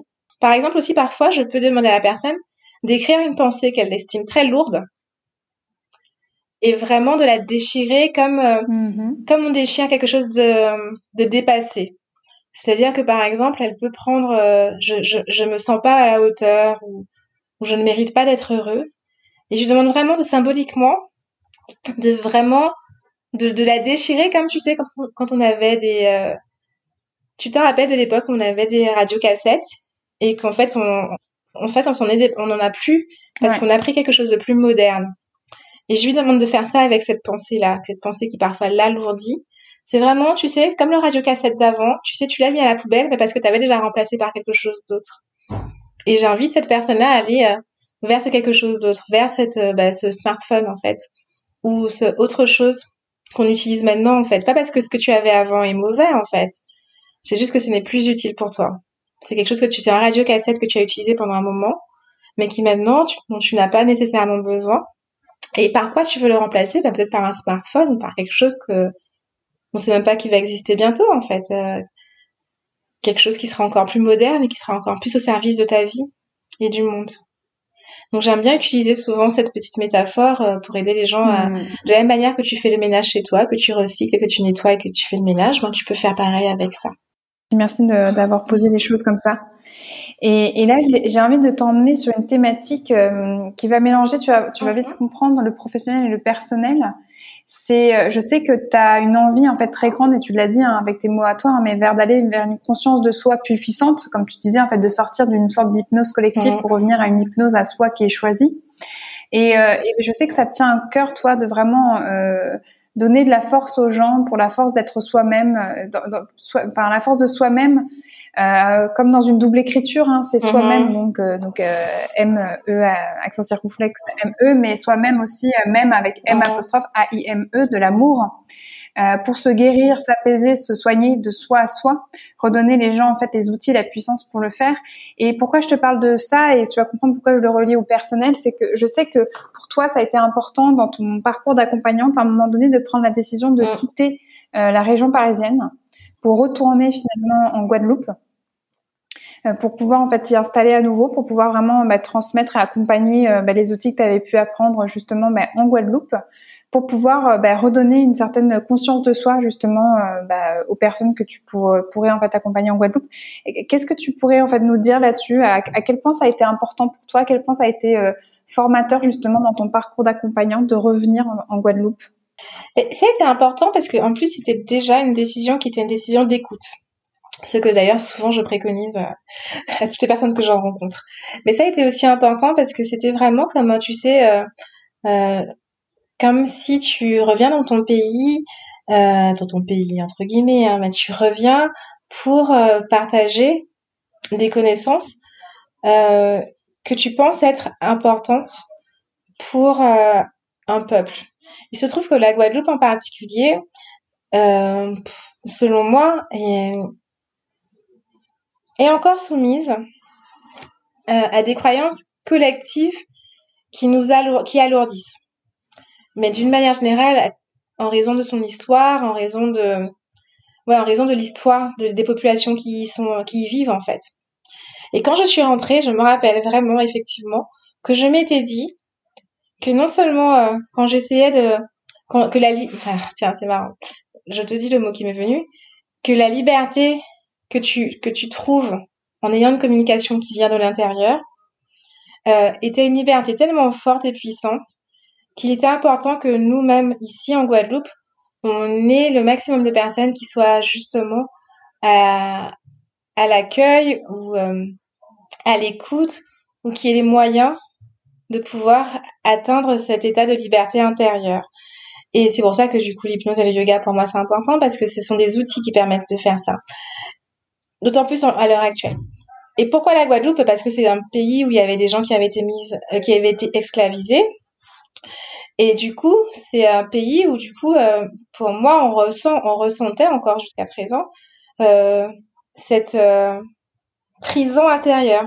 Même si finalement ça fait plus de 200 ans que l'esclavage avait été aboli, par certains comportements, par certains conditionnements, par certaines, par certaines manières de fonctionner, il y avait encore pour moi cette euh, absence de liberté intérieure. Et du coup, euh, moi, en rentrant et en, incarnant, pour moi, au maximum, en tout cas en le faisant, en, faisant ce cheminement, hein, je ne sais pas si je l'ai atteint, mais en tout cas en faisant ce cheminement vers une, tête de vers une quête de liberté intérieure, vers une reconquête de la liberté intérieure, bah, je me dis que c'est comme euh, incarner ça bah, au plus près, en tout cas physiquement, de, de ceux qui en, avaient, qui en avaient besoin, en tout cas ceux qui euh, m'appelaient le plus, en tout cas. Voilà. Donc c'est pour ça que c'était important pour moi de rentrer. Et après, il y avait un autre aspect qui était l'aspect plus nature, pour, qui, pour, pour lequel, en fait, c'est hyper important parce que je tiens à préciser aussi que dans mon accompagnement, c'est vrai que je l'ai pas dit tout à l'heure, j'intègre aussi beaucoup la nature mon cabinet est aussi en, nature, euh, en pleine nature et souvent je propose aussi des séances d'auto-hypnose et d'hypnose en fait à l'extérieur en fait, dans la forêt, pour justement euh, bah, voilà vibrer de quelque chose de différent. Oui, je me, je me souviens très bien que quand tu étais retournée en Guadeloupe, hein, euh, très vite, tu t'étais mm. mise aussi dans des associations euh, pour l'écologie.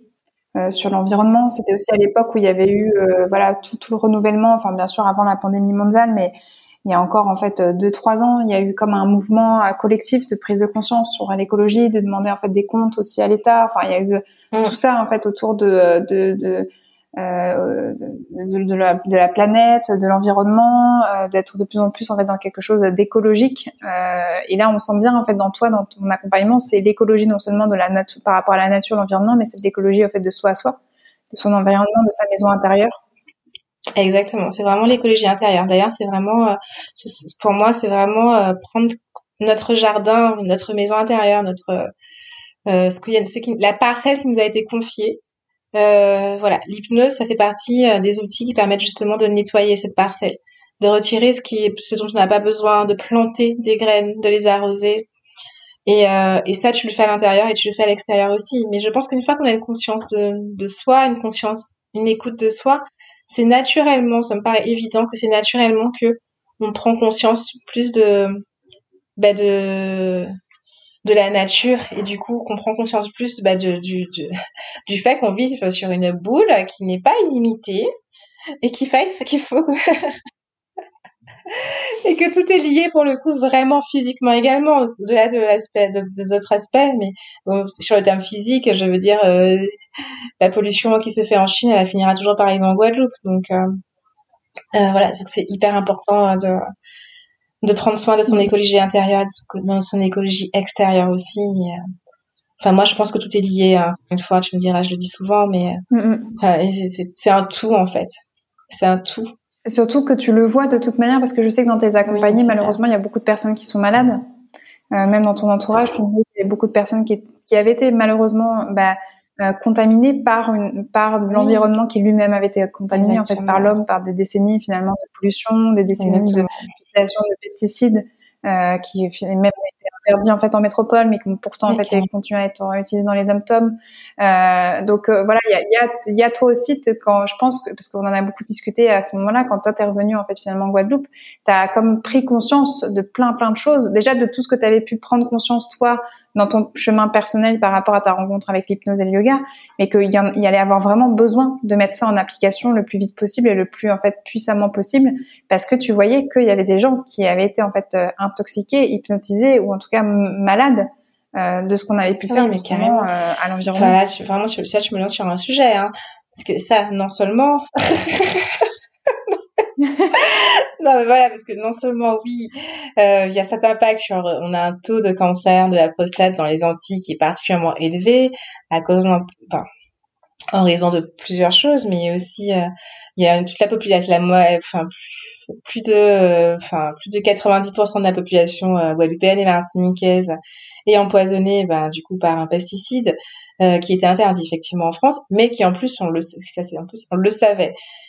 Au-delà de ça, en plus, il y a eu aussi toute une, il y a toute une éducation à refaire dans le sens de la de l'alimentation qu'on a eu en Guadeloupe euh, à faire, parce que toute notre alimentation et toute notre économie était tournée en effet vers euh, l'extérieur en fait. Et c'est vrai que du coup l'alimentation même n'était pas propice à, enfin l'alimentation plus récente, hein, plus moderne on va dire, n'était pas propice à une santé qui était optimale. Donc c'est vrai qu'ici euh, dans les Antilles on a vraiment cette on, est vraiment confronté à un taux euh, de maladies euh, liées à l'obésité euh, plus élevé que, d'autres que d'autres régions en France ou dans le monde. Et c'est vrai que pour le coup, dans l'accompagnement maintenant, ça m'a aussi amené dans une couleur d'accompagnement où j'avais aussi envie. J'étais contente d'avoir rencontré l'hypnose pour aider les gens aussi à être plus à l'écoute de leur corps. Tu te rappelles, on avait fait aussi, on avait aussi appris un protocole qui était le protocole de Rossi, qui apprenait aux gens à à s'écouter, même quand ils étaient malades, parce que souvent les gens, quand ils sont malades ou quand ils ont une maladie, ils ne s'arrêtent pas. Et ce qu'on apprend aussi avec l'hypnose et le yoga, c'est d'être à l'écoute du moment ou du signe ou du moment où ton corps te dit stop, ton mental te dit stop.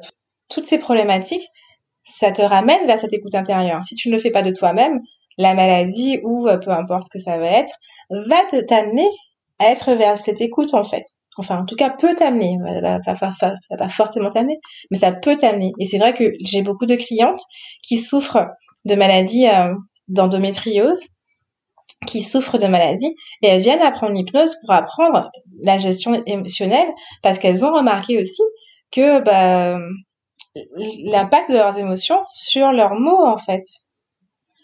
Et j'ai ça de plus en plus, ça c'est vrai, tu as raison, de personnes qui veulent utiliser l'hypnose euh, qui veulent apprendre l'hypnose pour justement bah, créer ce dialogue avec leur corps, avec leur inconscient. On va prendre inconscient au sens large, avec tout ce qui n'est pas conscient dans leur manière de fonctionner, tu vois. Donc oui, oui, t'as raison. Et puis je suis très contente d'être rentrée pour ça, hein, ça mm, c'est mm, sûr. Mm. Ouais. Pour les personnes qui n'auraient pas compris par rapport à ce que, ce vient de dire sur le protocole de Rossi qu'on aurait pu apprendre en, en, formation, c'est un, un, protocole, on va dire, d'accompagnement, toujours un support hein, de communication de soi à soi qui euh, présuppose que la maladie ou un symptôme physique ou un symptôme de douleur, en fait, c'est un signal. C'est un signal, c'est une information qui aurait envie de passer mais qui n'arrive pas à s'exprimer autrement. Et donc, on donne vraiment la possibilité à ce signal de, s'exprimer, d'être écouté pour ce qu'il est et on va venir le réguler euh, en l'écoutant et en, en, prenant vraiment, en le prenant en considération tout simplement pour l'avenir, pour la personne. Que c'est comme si on crée, moi en tout cas c'est avec mes mots à moi, comme ça quand je l'explique en séance, on crée une sorte de contrat intérieur, un pacte pour dire en fait au processus inconscient, bah, si jamais à nouveau il y a besoin à nouveau bah, de créer en fait un espace d'écoute, un espace de communication parce que là ça déconne à nouveau dans la vie où il y a encore un truc qui est trop euh, un trop plein qui revient sur une sur une, un surmenage en fait qui est trop fort, et eh ben le signal il sera là à nouveau pour euh, inciter à la personne à revenir dans le silence, à revenir de soi à soi, créer cet espace en fait d'écoute. Tu sais en plus euh, ce qui montre que le monde bouge, le monde bouge, c'est qu'en plus euh, il y a des personnes qui me sont envoyées par le centre de gestion de la douleur ici. Et j'en suis ravie, tu sais, parce que ça montre vraiment que on, est en quête de d'une prête de l'holistique en fait. On veut, on prend on prend l'humain au sens large. On ne prend pas l'humain que symptôme après symptôme on fait une synergie pour le coup de tous les accompagnements pour euh, le mieux en fait euh, ben, le mieux-être en fait le mieux-être euh, des humains Et ça, je trouve que ça se voit de plus en plus, ça se mhm. reflète de plus en plus. Et, et justement, j'avais envie de te poser une question qui est hyper importante hein, dans, dans, dans, bah, dans, cette, euh, dans ce métier qui est l'accompagnement. Je sais pas si toi, pour toi, c'est un métier. Hein, je sais que on parlait presque de manière de vivre, d'art de vivre, d'être, de philosophie de vie. Mais en tout cas, comment toi, tu fais pour prendre soin de toi dans ce métier-là? Parce qu'on travaille quand même avec nous-mêmes. C'est, on est notre première outil de travail. Et je pense que je pose régulièrement parce qu'elle est hyper importante parce que souvent en formation, on apprend à accompagner, mais on n'apprend presque pas à s'auto-accompagner justement dans ce métier-là, dans cette construction de soi à soi. Toi, comment tu fais pour prendre soin de toi? Eh ben, écoute, euh, pour changer ma réponse, ce sera une écoute complète de moi, une écoute complète de de ce que je vis. Et en fait, ça passe vraiment par euh, des grandes plages où je laisse des espaces. Hein. Je, je prends vraiment le temps d'avoir le temps. C'est ce, ce que je sais que c'est ma manière à moi de d'avoir de l'énergie, c'est d'avoir du temps, du temps pour euh, rien, même si le rien n'existe pas, mais le temps pour euh, juste être là. Et ça, c'est vraiment ma manière de me recharger. Donc, je, je prends beaucoup de temps à aller à, à la rivière, à la mer. Je pose vraiment des intentions vraiment à chaque fois de, de lâcher, de voilà. Et l'autre manière de prendre soin de moi, enfin, c'est de m'accompagner en fait. c'est mon plaisir. La même, la même, chose que je fais avec mes clients, en fait, je le fais avec euh, la même chose que je fais avec les personnes que j'accompagne et donc mes clients, je, le fais avec moi-même en fait. C'est-à-dire que euh, quand je vais leur dire, bah, prenez soin de vous, ben, je vais me l'appliquer à moi-même. C'est-à-dire que si euh, je me sens fatiguée, je n'hésiterai pas à prendre deux jours, euh, deux jours de rien. Ou euh, si vraiment j'ai une problématique qui se présente à moi, ben, je vais vraiment aller voir soit quelqu'un, notre hypno ou une autre méthode. Je vais vraiment prioriser ça. Parce que comme je dis, comme je t'ai dit au début, je crois qu'il faut incarner ce qu'on ce qu'on ce qu'on vibre en fait. Et, pour moi, pour moi, c'est impossible d'arrêter d'être euh, accompagnant euh, quand tu vas au supermarché et d'être accompagnant que quand, quand es dans ton cabinet. C'est pas, enfin, c'est pas impossible. En tout cas, c'est pas la manière dont je veux euh, pratiquer. C'est-à-dire que moi, je peux te parler. Je ne parle pas d'hypnose en disant le mot hypnose, mais souvent dans mes conversations, dans mes amis, dans mes conversations, dans ma vie de tous les jours, enfin moi l'accompagnement est au cœur en fait, parce que pour moi l'accompagnement c'est euh, c'est fait pour euh, rendre la vie meilleure et je pense que dans tout, on veut rendre la vie meilleure en permanence. C'est pas que quand je suis dans mon cabinet que je veux que les gens se sentent mieux ou que qu'ils se sentent en tout cas comme ils le veulent. Pour moi, se transformer les choses, transcender les choses, c'est au quotidien, dans ma vie quotidienne, dans ma relation avec ma famille, dans ma relation avec avec mes compagnons, euh, dans ma relation, euh, dans, tout en fait. C'est euh, c'est des outils qui sont au quotidien en fait, se synchroniser, être avec l'autre, être à l'écoute. Enfin, pour moi, c'est la base de l'humain en fait. Donc et justement, je crois que quand tu dis que tu prends des grandes plages en fait pour toi, de temps, tu laisses en fait du temps au temps pour être et ne pas faire, euh, c'est quelque chose aussi que tu, tu, euh, tu partages beaucoup hein, sur les réseaux sociaux. Tu mm. montres hein, comment vraiment euh, mm. tu crées en fait ces espaces en fait de toi à toi, de liberté, de retour en fait à toi. Mm. Et, et je pense qu'il faut vraiment que je le précise que tu le fais vraiment. C'est-à-dire que je, je, crois que tu es la personne. je vais peut-être me répéter, hein, mais je, je crois que c'est vraiment quelque chose que je veux transmettre. Je pense que tu es l'une des personnes. Si les gens ils veulent apprendre à se laisser en fait un espace de soi à soi, il faut qu'ils te suivent, il faut qu'ils t'écoutent.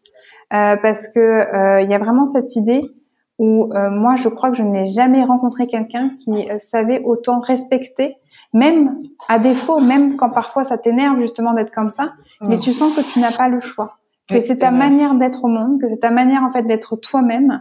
C'est que même parfois, même quand ça t'enquiquine et que tu voudrais être dans une, productivité, que tu voudrais faire comme les autres, tu voudrais avancer au même rythme parce qu'il y a toujours la comparaison parce qu'on est humain. Mais je sais que toi, à quel point tu as compris la force finalement d'être toi-même et de te laisser en fait du temps parce que c'était là où venait en fait toi ton génie ou toi ton ton incarnation. Et, euh, et vraiment, je sais que pendant si à un moment donné tu n'as pas de séance, ce n'est pas grave. Enfin, moi je sais que tu à un moment donné, euh, tu as eu une grande pause dans ton accompagnement où tu me disais en fait. Euh, alors pas forcément sereine parce qu'il y a toujours le prisme de réalité, le mmh. prisme financier, mais quand même, tu allais au bout du truc jusqu'où tu pouvais te permettre quand même au niveau de ta sécurité, tu touchais le bord, presque le rebord de ça, mais jusqu'à ce que vraiment tu sentes que tiens, c'est le moment pour toi de reprendre ton accompagnement. Tiens, là, c'est le moment pour moi en fait de réouvrir les créneaux de séance d'hypnose, de rouvrir les créneaux en fait de yoga, mais que tant que tu ne sens pas en fait à l'intérieur de toi l'autorisation, le signal de c'est bon, j'y vais, tu le fais pas quoi. Ouais. Tu le fais vraiment pas. Et, et ça, c'est hyper inspirant. Et ça, pour le coup, je me, je suis très contente parce que tu sais, en, en, en faisant le contraire à un moment donné, ben, j'ai vu en fait que ça fonctionnait pas. Et en, en m'autorisant cette écoute mais complète, bon, elle est peut-être pas complètement parfaite, hein, mais elle est vraiment euh, optimale comparée à quelques, il y a quelques années. Et ben euh, vraiment, je vois les changements. Et en fait, ça m'a même permis aussi de travailler certaines croyances en fait, parce que quand tu es dans ces moments de rythme lent, de rythme, moi j'ai des rythmes comme tu dis, j'ai j'ai mes, mes, hivers, j'ai mes étés, euh, j'ai ma nuit, j'ai mon jour. Ben, en fait, j'ai j'ai déba je me suis débarrassée de la croyance que je ne faisais rien, en fait. Je me suis débarrassée de cette croyance que de ces moments de pause, c'était des moments d'inaction et de non-productivité. Et ça, ça m'a permis de faire un bond dans mon activité. Et euh, parce que j'ai changé mon prisme, en fait. J'ai décidé que euh, mon style de vie était au service de mon activité, de mes activités en l'occurrence. C'est-à-dire que mon style de vie était déjà fait, faisait partie intégrante de mon accompagnement. C'est-à-dire que pour moi, c'est important la nature. Pour moi, c'est important le temps, d'avoir le temps. Et les gens qui viennent me voir souvent sont dans cette quête également. Mais je peux leur dire que c'est possible. Et je peux, je peux, sans leur dire en fait, je, je n'ai rien à dire justement. En tout cas, je, je, je les vois dans cette position. En fait, tu sais, il y a une, il y a une expression euh, qui dit ça, c'est que parfois, tu dois voir la personne telle qu'elle est, telle qu'elle peut être et pas telle qu'elle a l'impression d'être maintenant. Et moi, je, je, j'ai comme elle a imaginé quelqu'un qui me dit qu'il veut faire, euh, qui veut mettre son style de vie au service de son activité. Je n'ai absolument aucun mal à l'imaginer parce que moi-même, en fait, je le fais. Et, euh, et ça, c'est grâce au, bah, une, euh, enfin, c'est pas un travail, mais c'est grâce à une conscience, on va dire, euh, de, de, de croyance en fait, une conscience de, de, de mettre de, ben voilà, j'ai vraiment décidé à un moment que mon style de vie était au service de mon activité. Et depuis, bah déjà non plus, j'ai plus de clients, mais en plus surtout, je le vibre plus. Euh, surtout, bah, je, je peux accompagner les gens dans cette transition, souvent dans des transitions professionnelles, où euh, je peux les accompagner parce que bah, moi-même je suis passée par là en fait, euh, et, euh, et je les, je l'ai incarné dans ma vie, quoi. Donc, puis c'est souvent d'ailleurs pour ça que les gens viennent me voir d'ailleurs. Mais, euh... mais j'ai beaucoup de chance parce que tu sais, à un moment, je, finis juste sur ça parce que peut-être que ça peut intéresser les les auditeurs, c'est que à un moment j'ai quand même eu un, un changement complet de, de, une prise de hauteur complète sur ça. C'est vraiment, euh, tu sais, pendant pendant un moment, tu des fois tu es dans une euh, posture où tu veux forcer quelque chose et euh, mais tu sens que c'est pas ça et tu continues à forcer. Et puis à un moment tu lâches, hein. Tu lâches, tu te, laisses vraiment guider par, euh, ben, comme je disais, tu te laisses guider par euh, ce qui vient à au moment ça vient. Et tu vois que c'est très simple et très fluide. Et plus tu vois que c'est très simple et très fluide, et plus tu ratifies que c'est possible. Et plus tu ratifies que c'est possible, et ben, plus tu le fais. Et plus tu le fais, et plus tu l'incarnes. Et plus tu l'incarnes, et ben plus, voilà. Et, euh, et, je me dis qu'un accompagnant, il, ouais, il, a ce, il a, euh, cette obligation presque, je dirais, de, le faire en sa propre. Mmh. super. Et, justement, je, voulais te demander, je ne sais pas si tu as déjà entendu cette question rituelle en accompagnante, mais c'est souvent avec celle, celle-là qu'on commence à conclure finalement l'entretien. C'est si tu pouvais revenir au tout début de ta pratique justement, quel est le conseil que tu te donnerais? Qu'est-ce que tu te dirais? Je me dirais ça, de mettre mes pensées et mes services au service de mon accompagnement, de, ne pas m'auto en fait polluer. Je me dirais ça. Je me dirais tu as tous les outils vraiment. Garde ça, garde cette, cette idée d'avoir tes pensées au service des gens qui vont venir te voir, cette idée au service de l'accompagnement, cette idée au service de du monde que tu veux euh, contribuer euh, à laisser émerger en fait. et que tout est possible. Ça, je pense que c'est quelque chose que, que récemment tu, tu, tu transcendes beaucoup. Hein, ça, de ce que j'ai vu dans ton, c'est une des dernières. Enfin, je sais pas si je peux m'exprimer comme ça, mais j'ai l'impression c'est une des, des, dernières couches de ton évolution de vraiment euh, ouais, t'approprier ce sentiment que tout est tout est possible. Quoi. Vraiment, tout est tout est en mouvement, tout peut changer, tout peut évoluer. Même le truc où tu as l'impression que c'est gravé dans le marbre, que jamais tu vas t'en sortir. En fait, ça, c'est transformable en fait aussi. Je pense qu'en ce moment, tu vibres beaucoup, beaucoup là-dessus. Ouais. Ouais, ouais, c'est vraiment, c'est quelque chose qui m'avait toujours, je t'avoue, marqué dans ma vie parce que historiquement, je trouve que la vie nous permet de voir ça. Je me fais des ancrages de, de choses incroyables. Et, euh, et ouais, c'est vrai qu'en ce moment, c'est vraiment le travail que je fais à titre personnel. Enfin, c'est même pas un travail pour moi, c'est c'est ma vie quoi. Je trouve ça tellement beau. Je trouve ça tellement euh, c'est intéressant quoi. C'est un jeu de voir à quel point finalement euh, j'avais dit ça à la sortie de ma formation. J'ai dit, j'avais dit à Kevin Finel, bah, la vie c'est une transe en fait. C'est-à-dire que on peut tout euh, tout faire, on peut tout imaginer, on peut tout transformer, on, peut prendre un rôle, on peut ne pas prendre de rôle, on, peut, enfin voilà, je me rappelle, j'avais dit ça, et maintenant je le vis vraiment. Tu sais, je, suis passée de, comme on dit dans Matrix, a, il y a une différence entre connaître le chemin et, et l'arpenter. Et, là, j'ai vraiment euh, l'impression depuis quelques mois, quelques années, euh, même plus quelques mois, de l'arpenter vraiment pour moi et pour mes clients surtout. Tout ce que je fais pour moi, de toute façon, je le fais pour euh, les gens que j'accompagne. Jusqu'à maintenant, j'avais une croyance très forte, et je crois qu'on en avait parlé, que aimer, c'était souffrir, il fallait faire des efforts, c'était compliqué. Et tu et j'ai complètement, là, c'est vraiment grâce à, coach, une coach que je suis sur Instagram que j'adore et qui m'a vraiment ouvert les yeux sur ça.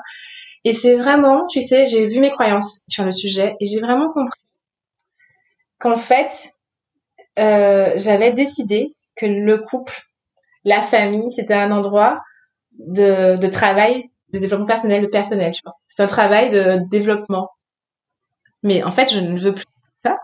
Et depuis que j'ai décidé, oui, j'ai décidé que c'est pas un espace où j'ai envie de de travailler des blessures, des choses comme ça. C'est pas un espace où je veux ça, en fait, finalement.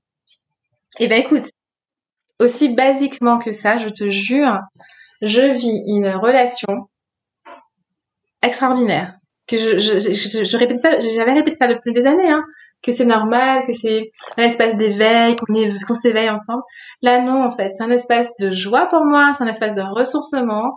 J'ai plein d'autres espaces dans ma vie où je peux euh, y mettre euh, où je peux me continuer enfin la, vie d'une manière générale permet ça quoi. J'ai pas besoin d'utiliser la relation pour euh, grandir et comprendre des choses. Non ça peut, hmm. être, mon espace de ressourcement en fait.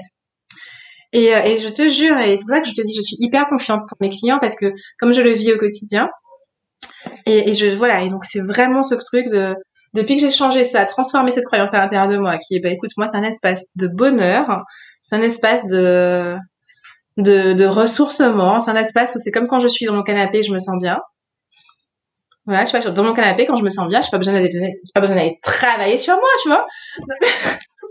ah, ah c'est cool. Ah, je suis contente pour toi, franchement. Ouais, franchement, ça me fait du bien.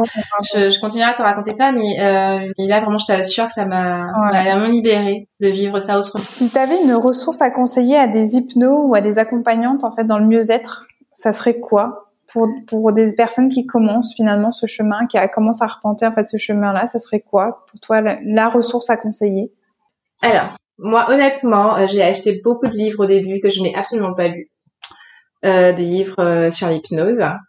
En revanche, si j'avais un conseil à donner, ce serait de lire en fait de la poésie. Voilà, je trouve que c'est c'est une manière en fait d'exprimer les choses qui permet de euh, d'ouvrir, de créer de l'ouverture euh, dans nos mots. Et c'est vrai que euh, je lis certains livres, par exemple de d'un auteur qui s'appelle Khalid Gibran, et j'aime beaucoup parce que du coup il y a vraiment cette idée de métaphore, et je trouve que ça permet, en lisant de la poésie, ça permet d'enrichir son vocabulaire, ça permet euh, de voir la vie sous un angle plus grand, plus d'ouverture. Donc moi, j'aurais vraiment conseillé euh, aux accompagnants de commencer par quelque chose de très simple, qui est de lire en fait des choses qui augmentent notre capacité à exprimer les choses.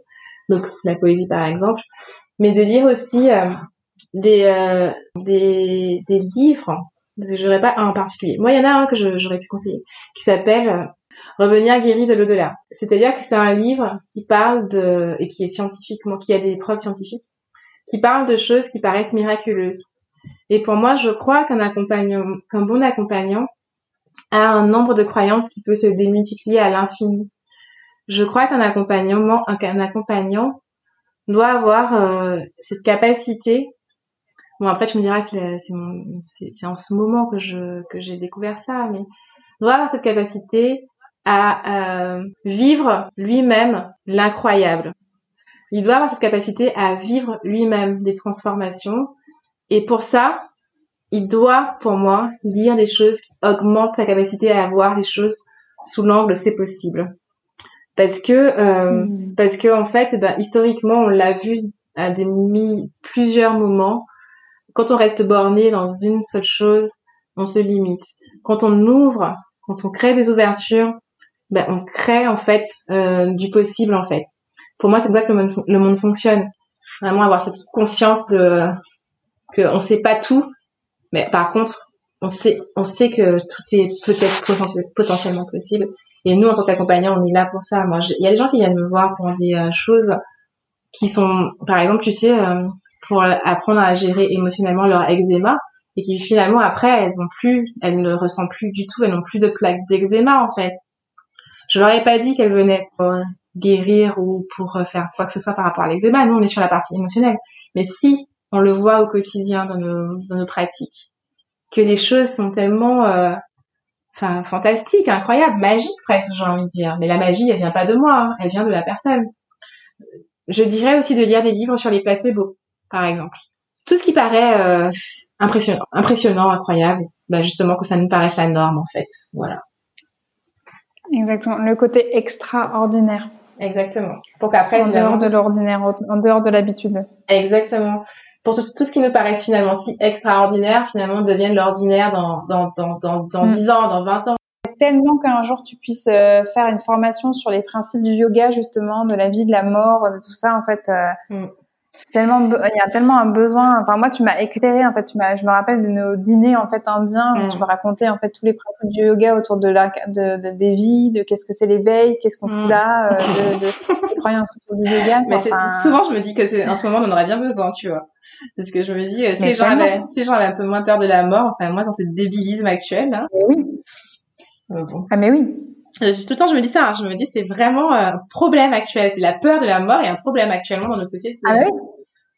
Ah mais oui, mais c'est un déni tellement impressionnant. Moi, c'est, c'est, de plus en plus des gens euh, qui viennent en fait travailler la peur de la mort, mais je suis en fait, euh, alors j'essaye d'être à fond dans cette posture de page blanche, mais c'est extrêmement difficile puisque je sens qu'on a très très peu de matière de, là-dessus et que c'est tu vois, inconsciemment, on peut être page blanche et d'accueillir à peu près toutes les problématiques, mais la peur de la mort, ça fige comme à l'intérieur. Ah, oui. Il y a quelque chose où c'est vraiment tel un déni que en, en séance, j'ai l'impression que ça freeze même l'accompagnement parce que j'ai tellement en fait pas eu l'espace pour vraiment répondre moi-même à une partie de cette question, même mm. tout simplement de, de, me sentir safe dans le fait de poser cette question-là, mm. que, euh, c'est assez limitant quoi. Et, mm. et tu sais, bah, tu me connais, moi aussi je suis un papillon. Forcément, maintenant là j'ai commencé un podcast, j'en veux faire 15 autres. c'est clair. il y en a un, c'est sur la mort. Mais il y en a un, c'est sur la mort. C'est vraiment en fait euh, de, de prendre mon micro et de poser la question aux gens toi, comment tu fais? Est-ce que tu as peur de la mort ou est-ce que tu n'as pas peur de la mort? Comment tu fais mm. pour avoir peur de la mort? Comment tu fais pour ne pas avoir peur de la mort quoi? Mais Et vraiment, peut-être d'aller chercher même, mm. tu vois, même Kevin Finel, j'ai envie de savoir, en fait, lui, arrivé à son stade, mm. qu'est-ce qu'il en pense de ce truc-là Et pas euh, le mec qui fait, et pas le mec qui fait l'hypno, tu vois. Non, toi, en tant que Kevin Finel, qu'est-ce que tu racontes de tout ça? Bien sûr, ça va être coloré de pratique, mais toi, en tant qu'être humain, là, tu me réponds avec toi, en tant qu'être humain qui va mourir, là, qui va être dans un truc, dans une uh-huh. boîte ou cramer, uh-huh. en fait, à la fin de sa vie. Qu'est-ce que tu me racontes? Enfin, faut que je me calme, hein, parce que sinon, les gens, je vais leur foutre des crises boîte, quoi, mais... tu de clients après? Non, mais j'avais jamais pensé, mais maintenant que tu le dis, là... ah, c'est clair. Ah, là, mais, mais, ah mais parce qu'il y aurait tellement.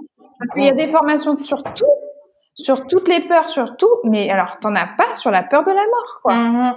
Mhm. Ah, la peur de la mort et la maladie, euh, parce que franchement, on est d'accord qu'il y aurait pas oh. ça, euh, la vie elle aurait continué tout à fait normalement. Hein. Et je pense pas que ce soit quelque ah bah chose de de d'ancien, parce que je, avant mourir c'était normal en fait. C'est pour moi c'est quelque chose d'assez ah. récent, tu sais. On a retiré, parce que tu sais avant les gens mouraient jeunes, hein. et c'était normal en fait. Ouais. T'avais je sais pas combien d'enfants. Euh, et, et, et, bon normal, j'exagère, c'est normal de mourir. Mais là, on est entré dans un truc où on est dans la survie. Puis j'ai lisé un auteur d'ailleurs qui parle de ça que j'aime particulièrement, qui s'appelle Omram, et il dit euh, les gens ils vivent pas pour pas mourir, mais en fait du coup tu tu tu, es déjà mort. Et tu sais, j'avais lu un livre qui s'appelle comme ça, il y a ni mort ni peur d'un auteur. Bah après je, je je suis pas euh, je ne suis pas à la hauteur de cet auteur. Bon, c'est une croyance aussi de dire ça. Et d'ailleurs, tu sais quoi, j'ai même décidé. Pourquoi? Parce qu'en fait, en, en, en étant, euh, c'est récemment que je me suis dit ça. Je crois que j'ai lu ça quelque part, je sais plus. Et c'est une dame qui disait que on peut trouver, on peut trouver les gens inspirants, mais il faut jamais, enfin, faut pas qu'il faut jamais, mais ne pas oublier de prendre de la hauteur, de, de prendre de la hauteur sur la question de l'unité qui est entre nous tous, mm-hmm. et que il faut jamais se dire que c'est c'est inspirant, mais c'est extérieur à moi en fait. Faut, faut plutôt, ah. faut, faut, plutôt le voir comme euh, c'est quelque chose qui vibre en moi et qui est déjà déjà là en fait, et du coup j'en suis complètement capable. Ou euh, du coup euh, il, est juste là pour me montrer quelque chose qui est déjà juste arrivé chez moi et qui est déjà là. Parce que de toute façon on est tous ouais, c'est beau. Ouais voilà. Et j'aime bien parce que ça te ça, ça retient l'aspect où bah ouais je suis trop fan de je sais pas Kevin Fidel. Bah non en fait. Parce que je suis fan de ce qui me fait vibrer chez moi. Je suis fan de ce qui me renvoie et qui vibre à l'intérieur et qui peut-être veut dire qu'il y a quelque chose à faire sortir chez moi en fait. Mais pas en, en, termes égoïstes hein, en termes que en fait ceux qu'on admire finalement euh, eh ben, en fait il y, a pas de ils sont pas séparés de nous non plus en fait ouais, bah, super et j'ai envie de te demander hein, quels sont tes projets là en cours ou, tes futurs projets là dans les prochaines semaines dans les prochains mois dans les prochaines années euh, qu'est-ce qui te vient quand je te dis ça? Ah ben là, je suis un petit papillon. Hein. J'ai toujours mis de projets. Alors, j'ai trois projets en particulier. Alors, je sais, je, quand j'écouterai ce podcast, ce podcast dans quelques années, je verrai euh, lequel euh, finalement euh, a grandi le plus vite. Y a un premier projet qui s'appelle Guadeloupe 2040, qui est un projet en fait d'écrire un livre euh, de futurisation. En hypnose, la futurisation, c'est vraiment de venir imaginer un futur possible. Et donc un projet de futurisation mais globale, sociétale. Imaginez la Guadeloupe du futur. Une Guadeloupe qui serait voilà, bah, les outils justement tels que l'hypnose, ouais, bah, ce seraient des outils, euh, mais qu'on apprend limite à l'école, en maternelle. Donc, ce serait évident de qu'il faut apprendre à, le fonctionnement de notre cerveau, tu vois. Ou euh, manger sain serait aussi quelque chose d'une évidence, tu vois. Donc, c'était ça, c'est un de mes projets. Et un autre de mes projets actuels qui a un rapport en plus par contre avec l'hypnose et le yoga consiste à proposer en fait euh, dans les EHPAD et les cliniques euh, des accompagnements euh, en hypnose et ou en yoga. Alors je ne sais pas encore sous quelle forme, le projet n'a pas encore euh, complètement émergé, mais c'est quelque chose qui me tenait à cœur depuis un moment. Et là, de plus en plus, euh, je sens l'appel de proposer ça. D'une part parce que je, ma grand-mère souffre de la maladie, de la maladie d'Alzheimer, et j'ai aussi une de mes tantes qui a eu un AVC, et j'ai été particulièrement touchée par le fait que je sais que l'hypnose et le yoga, ce sont des pratiques qui peuvent aider euh, dans ces cas-là. Et, euh, et c'est vrai que c'est bah, du coup c'est pas proposé pour l'instant. Donc euh, voilà, c'est ma pierre à l'édifice en ce moment, ça serait d'apporter ça dans les hôpitaux, bon, en Guadeloupe pour l'instant en tout cas. Voilà. Un podcast un peu que j'ai un podcast sur qui s'appelle Storming qui euh, qui fait le lien entre plusieurs disciplines, qui fait le lien entre plusieurs cultures, et voilà, un podcast qui, euh, qui fait le lien. C'est le nom que j'ai donné à mon podcast. alors, je ne sais absolument pas quand est-ce qu'il verra le jour, mais c'est vraiment l'idée euh, de d'observer. Euh, bah, tu sais, pourquoi dans, dans un pays et dans un autre, on a les mêmes les mêmes légendes. Pourquoi Pas pourquoi, mais peut-être juste poser ça. Après, la réflexion, elle s'est fait chacun et chacun, mais juste d'observer les liens qu'il y entre les choses. Tu sais, par exemple, entre la sophrologie et l'hypnose, ou entre euh, la naturopathie et le yoga. Toutes ces matières-là, elles sont liées en fait. Elles parlent du même principe de base.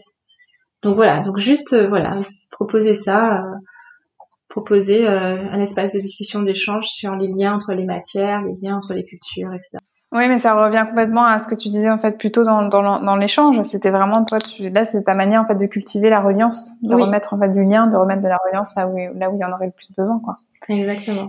Bon, mais on arrive à la fin de cet entretien. Vraiment un immense merci Anaïs d'avoir pris le temps de pouvoir poser les choses comme ça, de te confier, de parler voilà de ta vision, de toi, du monde, de l'hypnose, du yoga et bien sûr de, de l'accompagnement de nous parler aussi de toute ta construction de ta pratique. C'était vraiment un plaisir de t'écouter.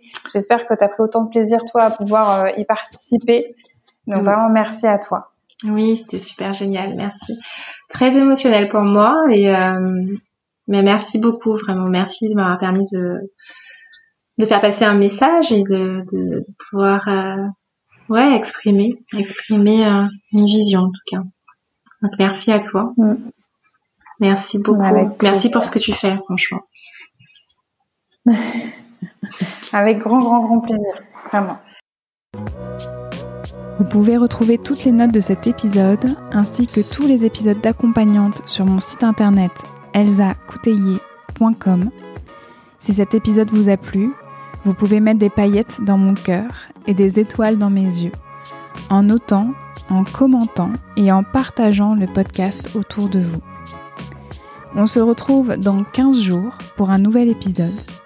En attendant, vous pouvez me suivre dans ma vie d'hypnose sur mon compte Instagram, at ECHypnose. À très vite.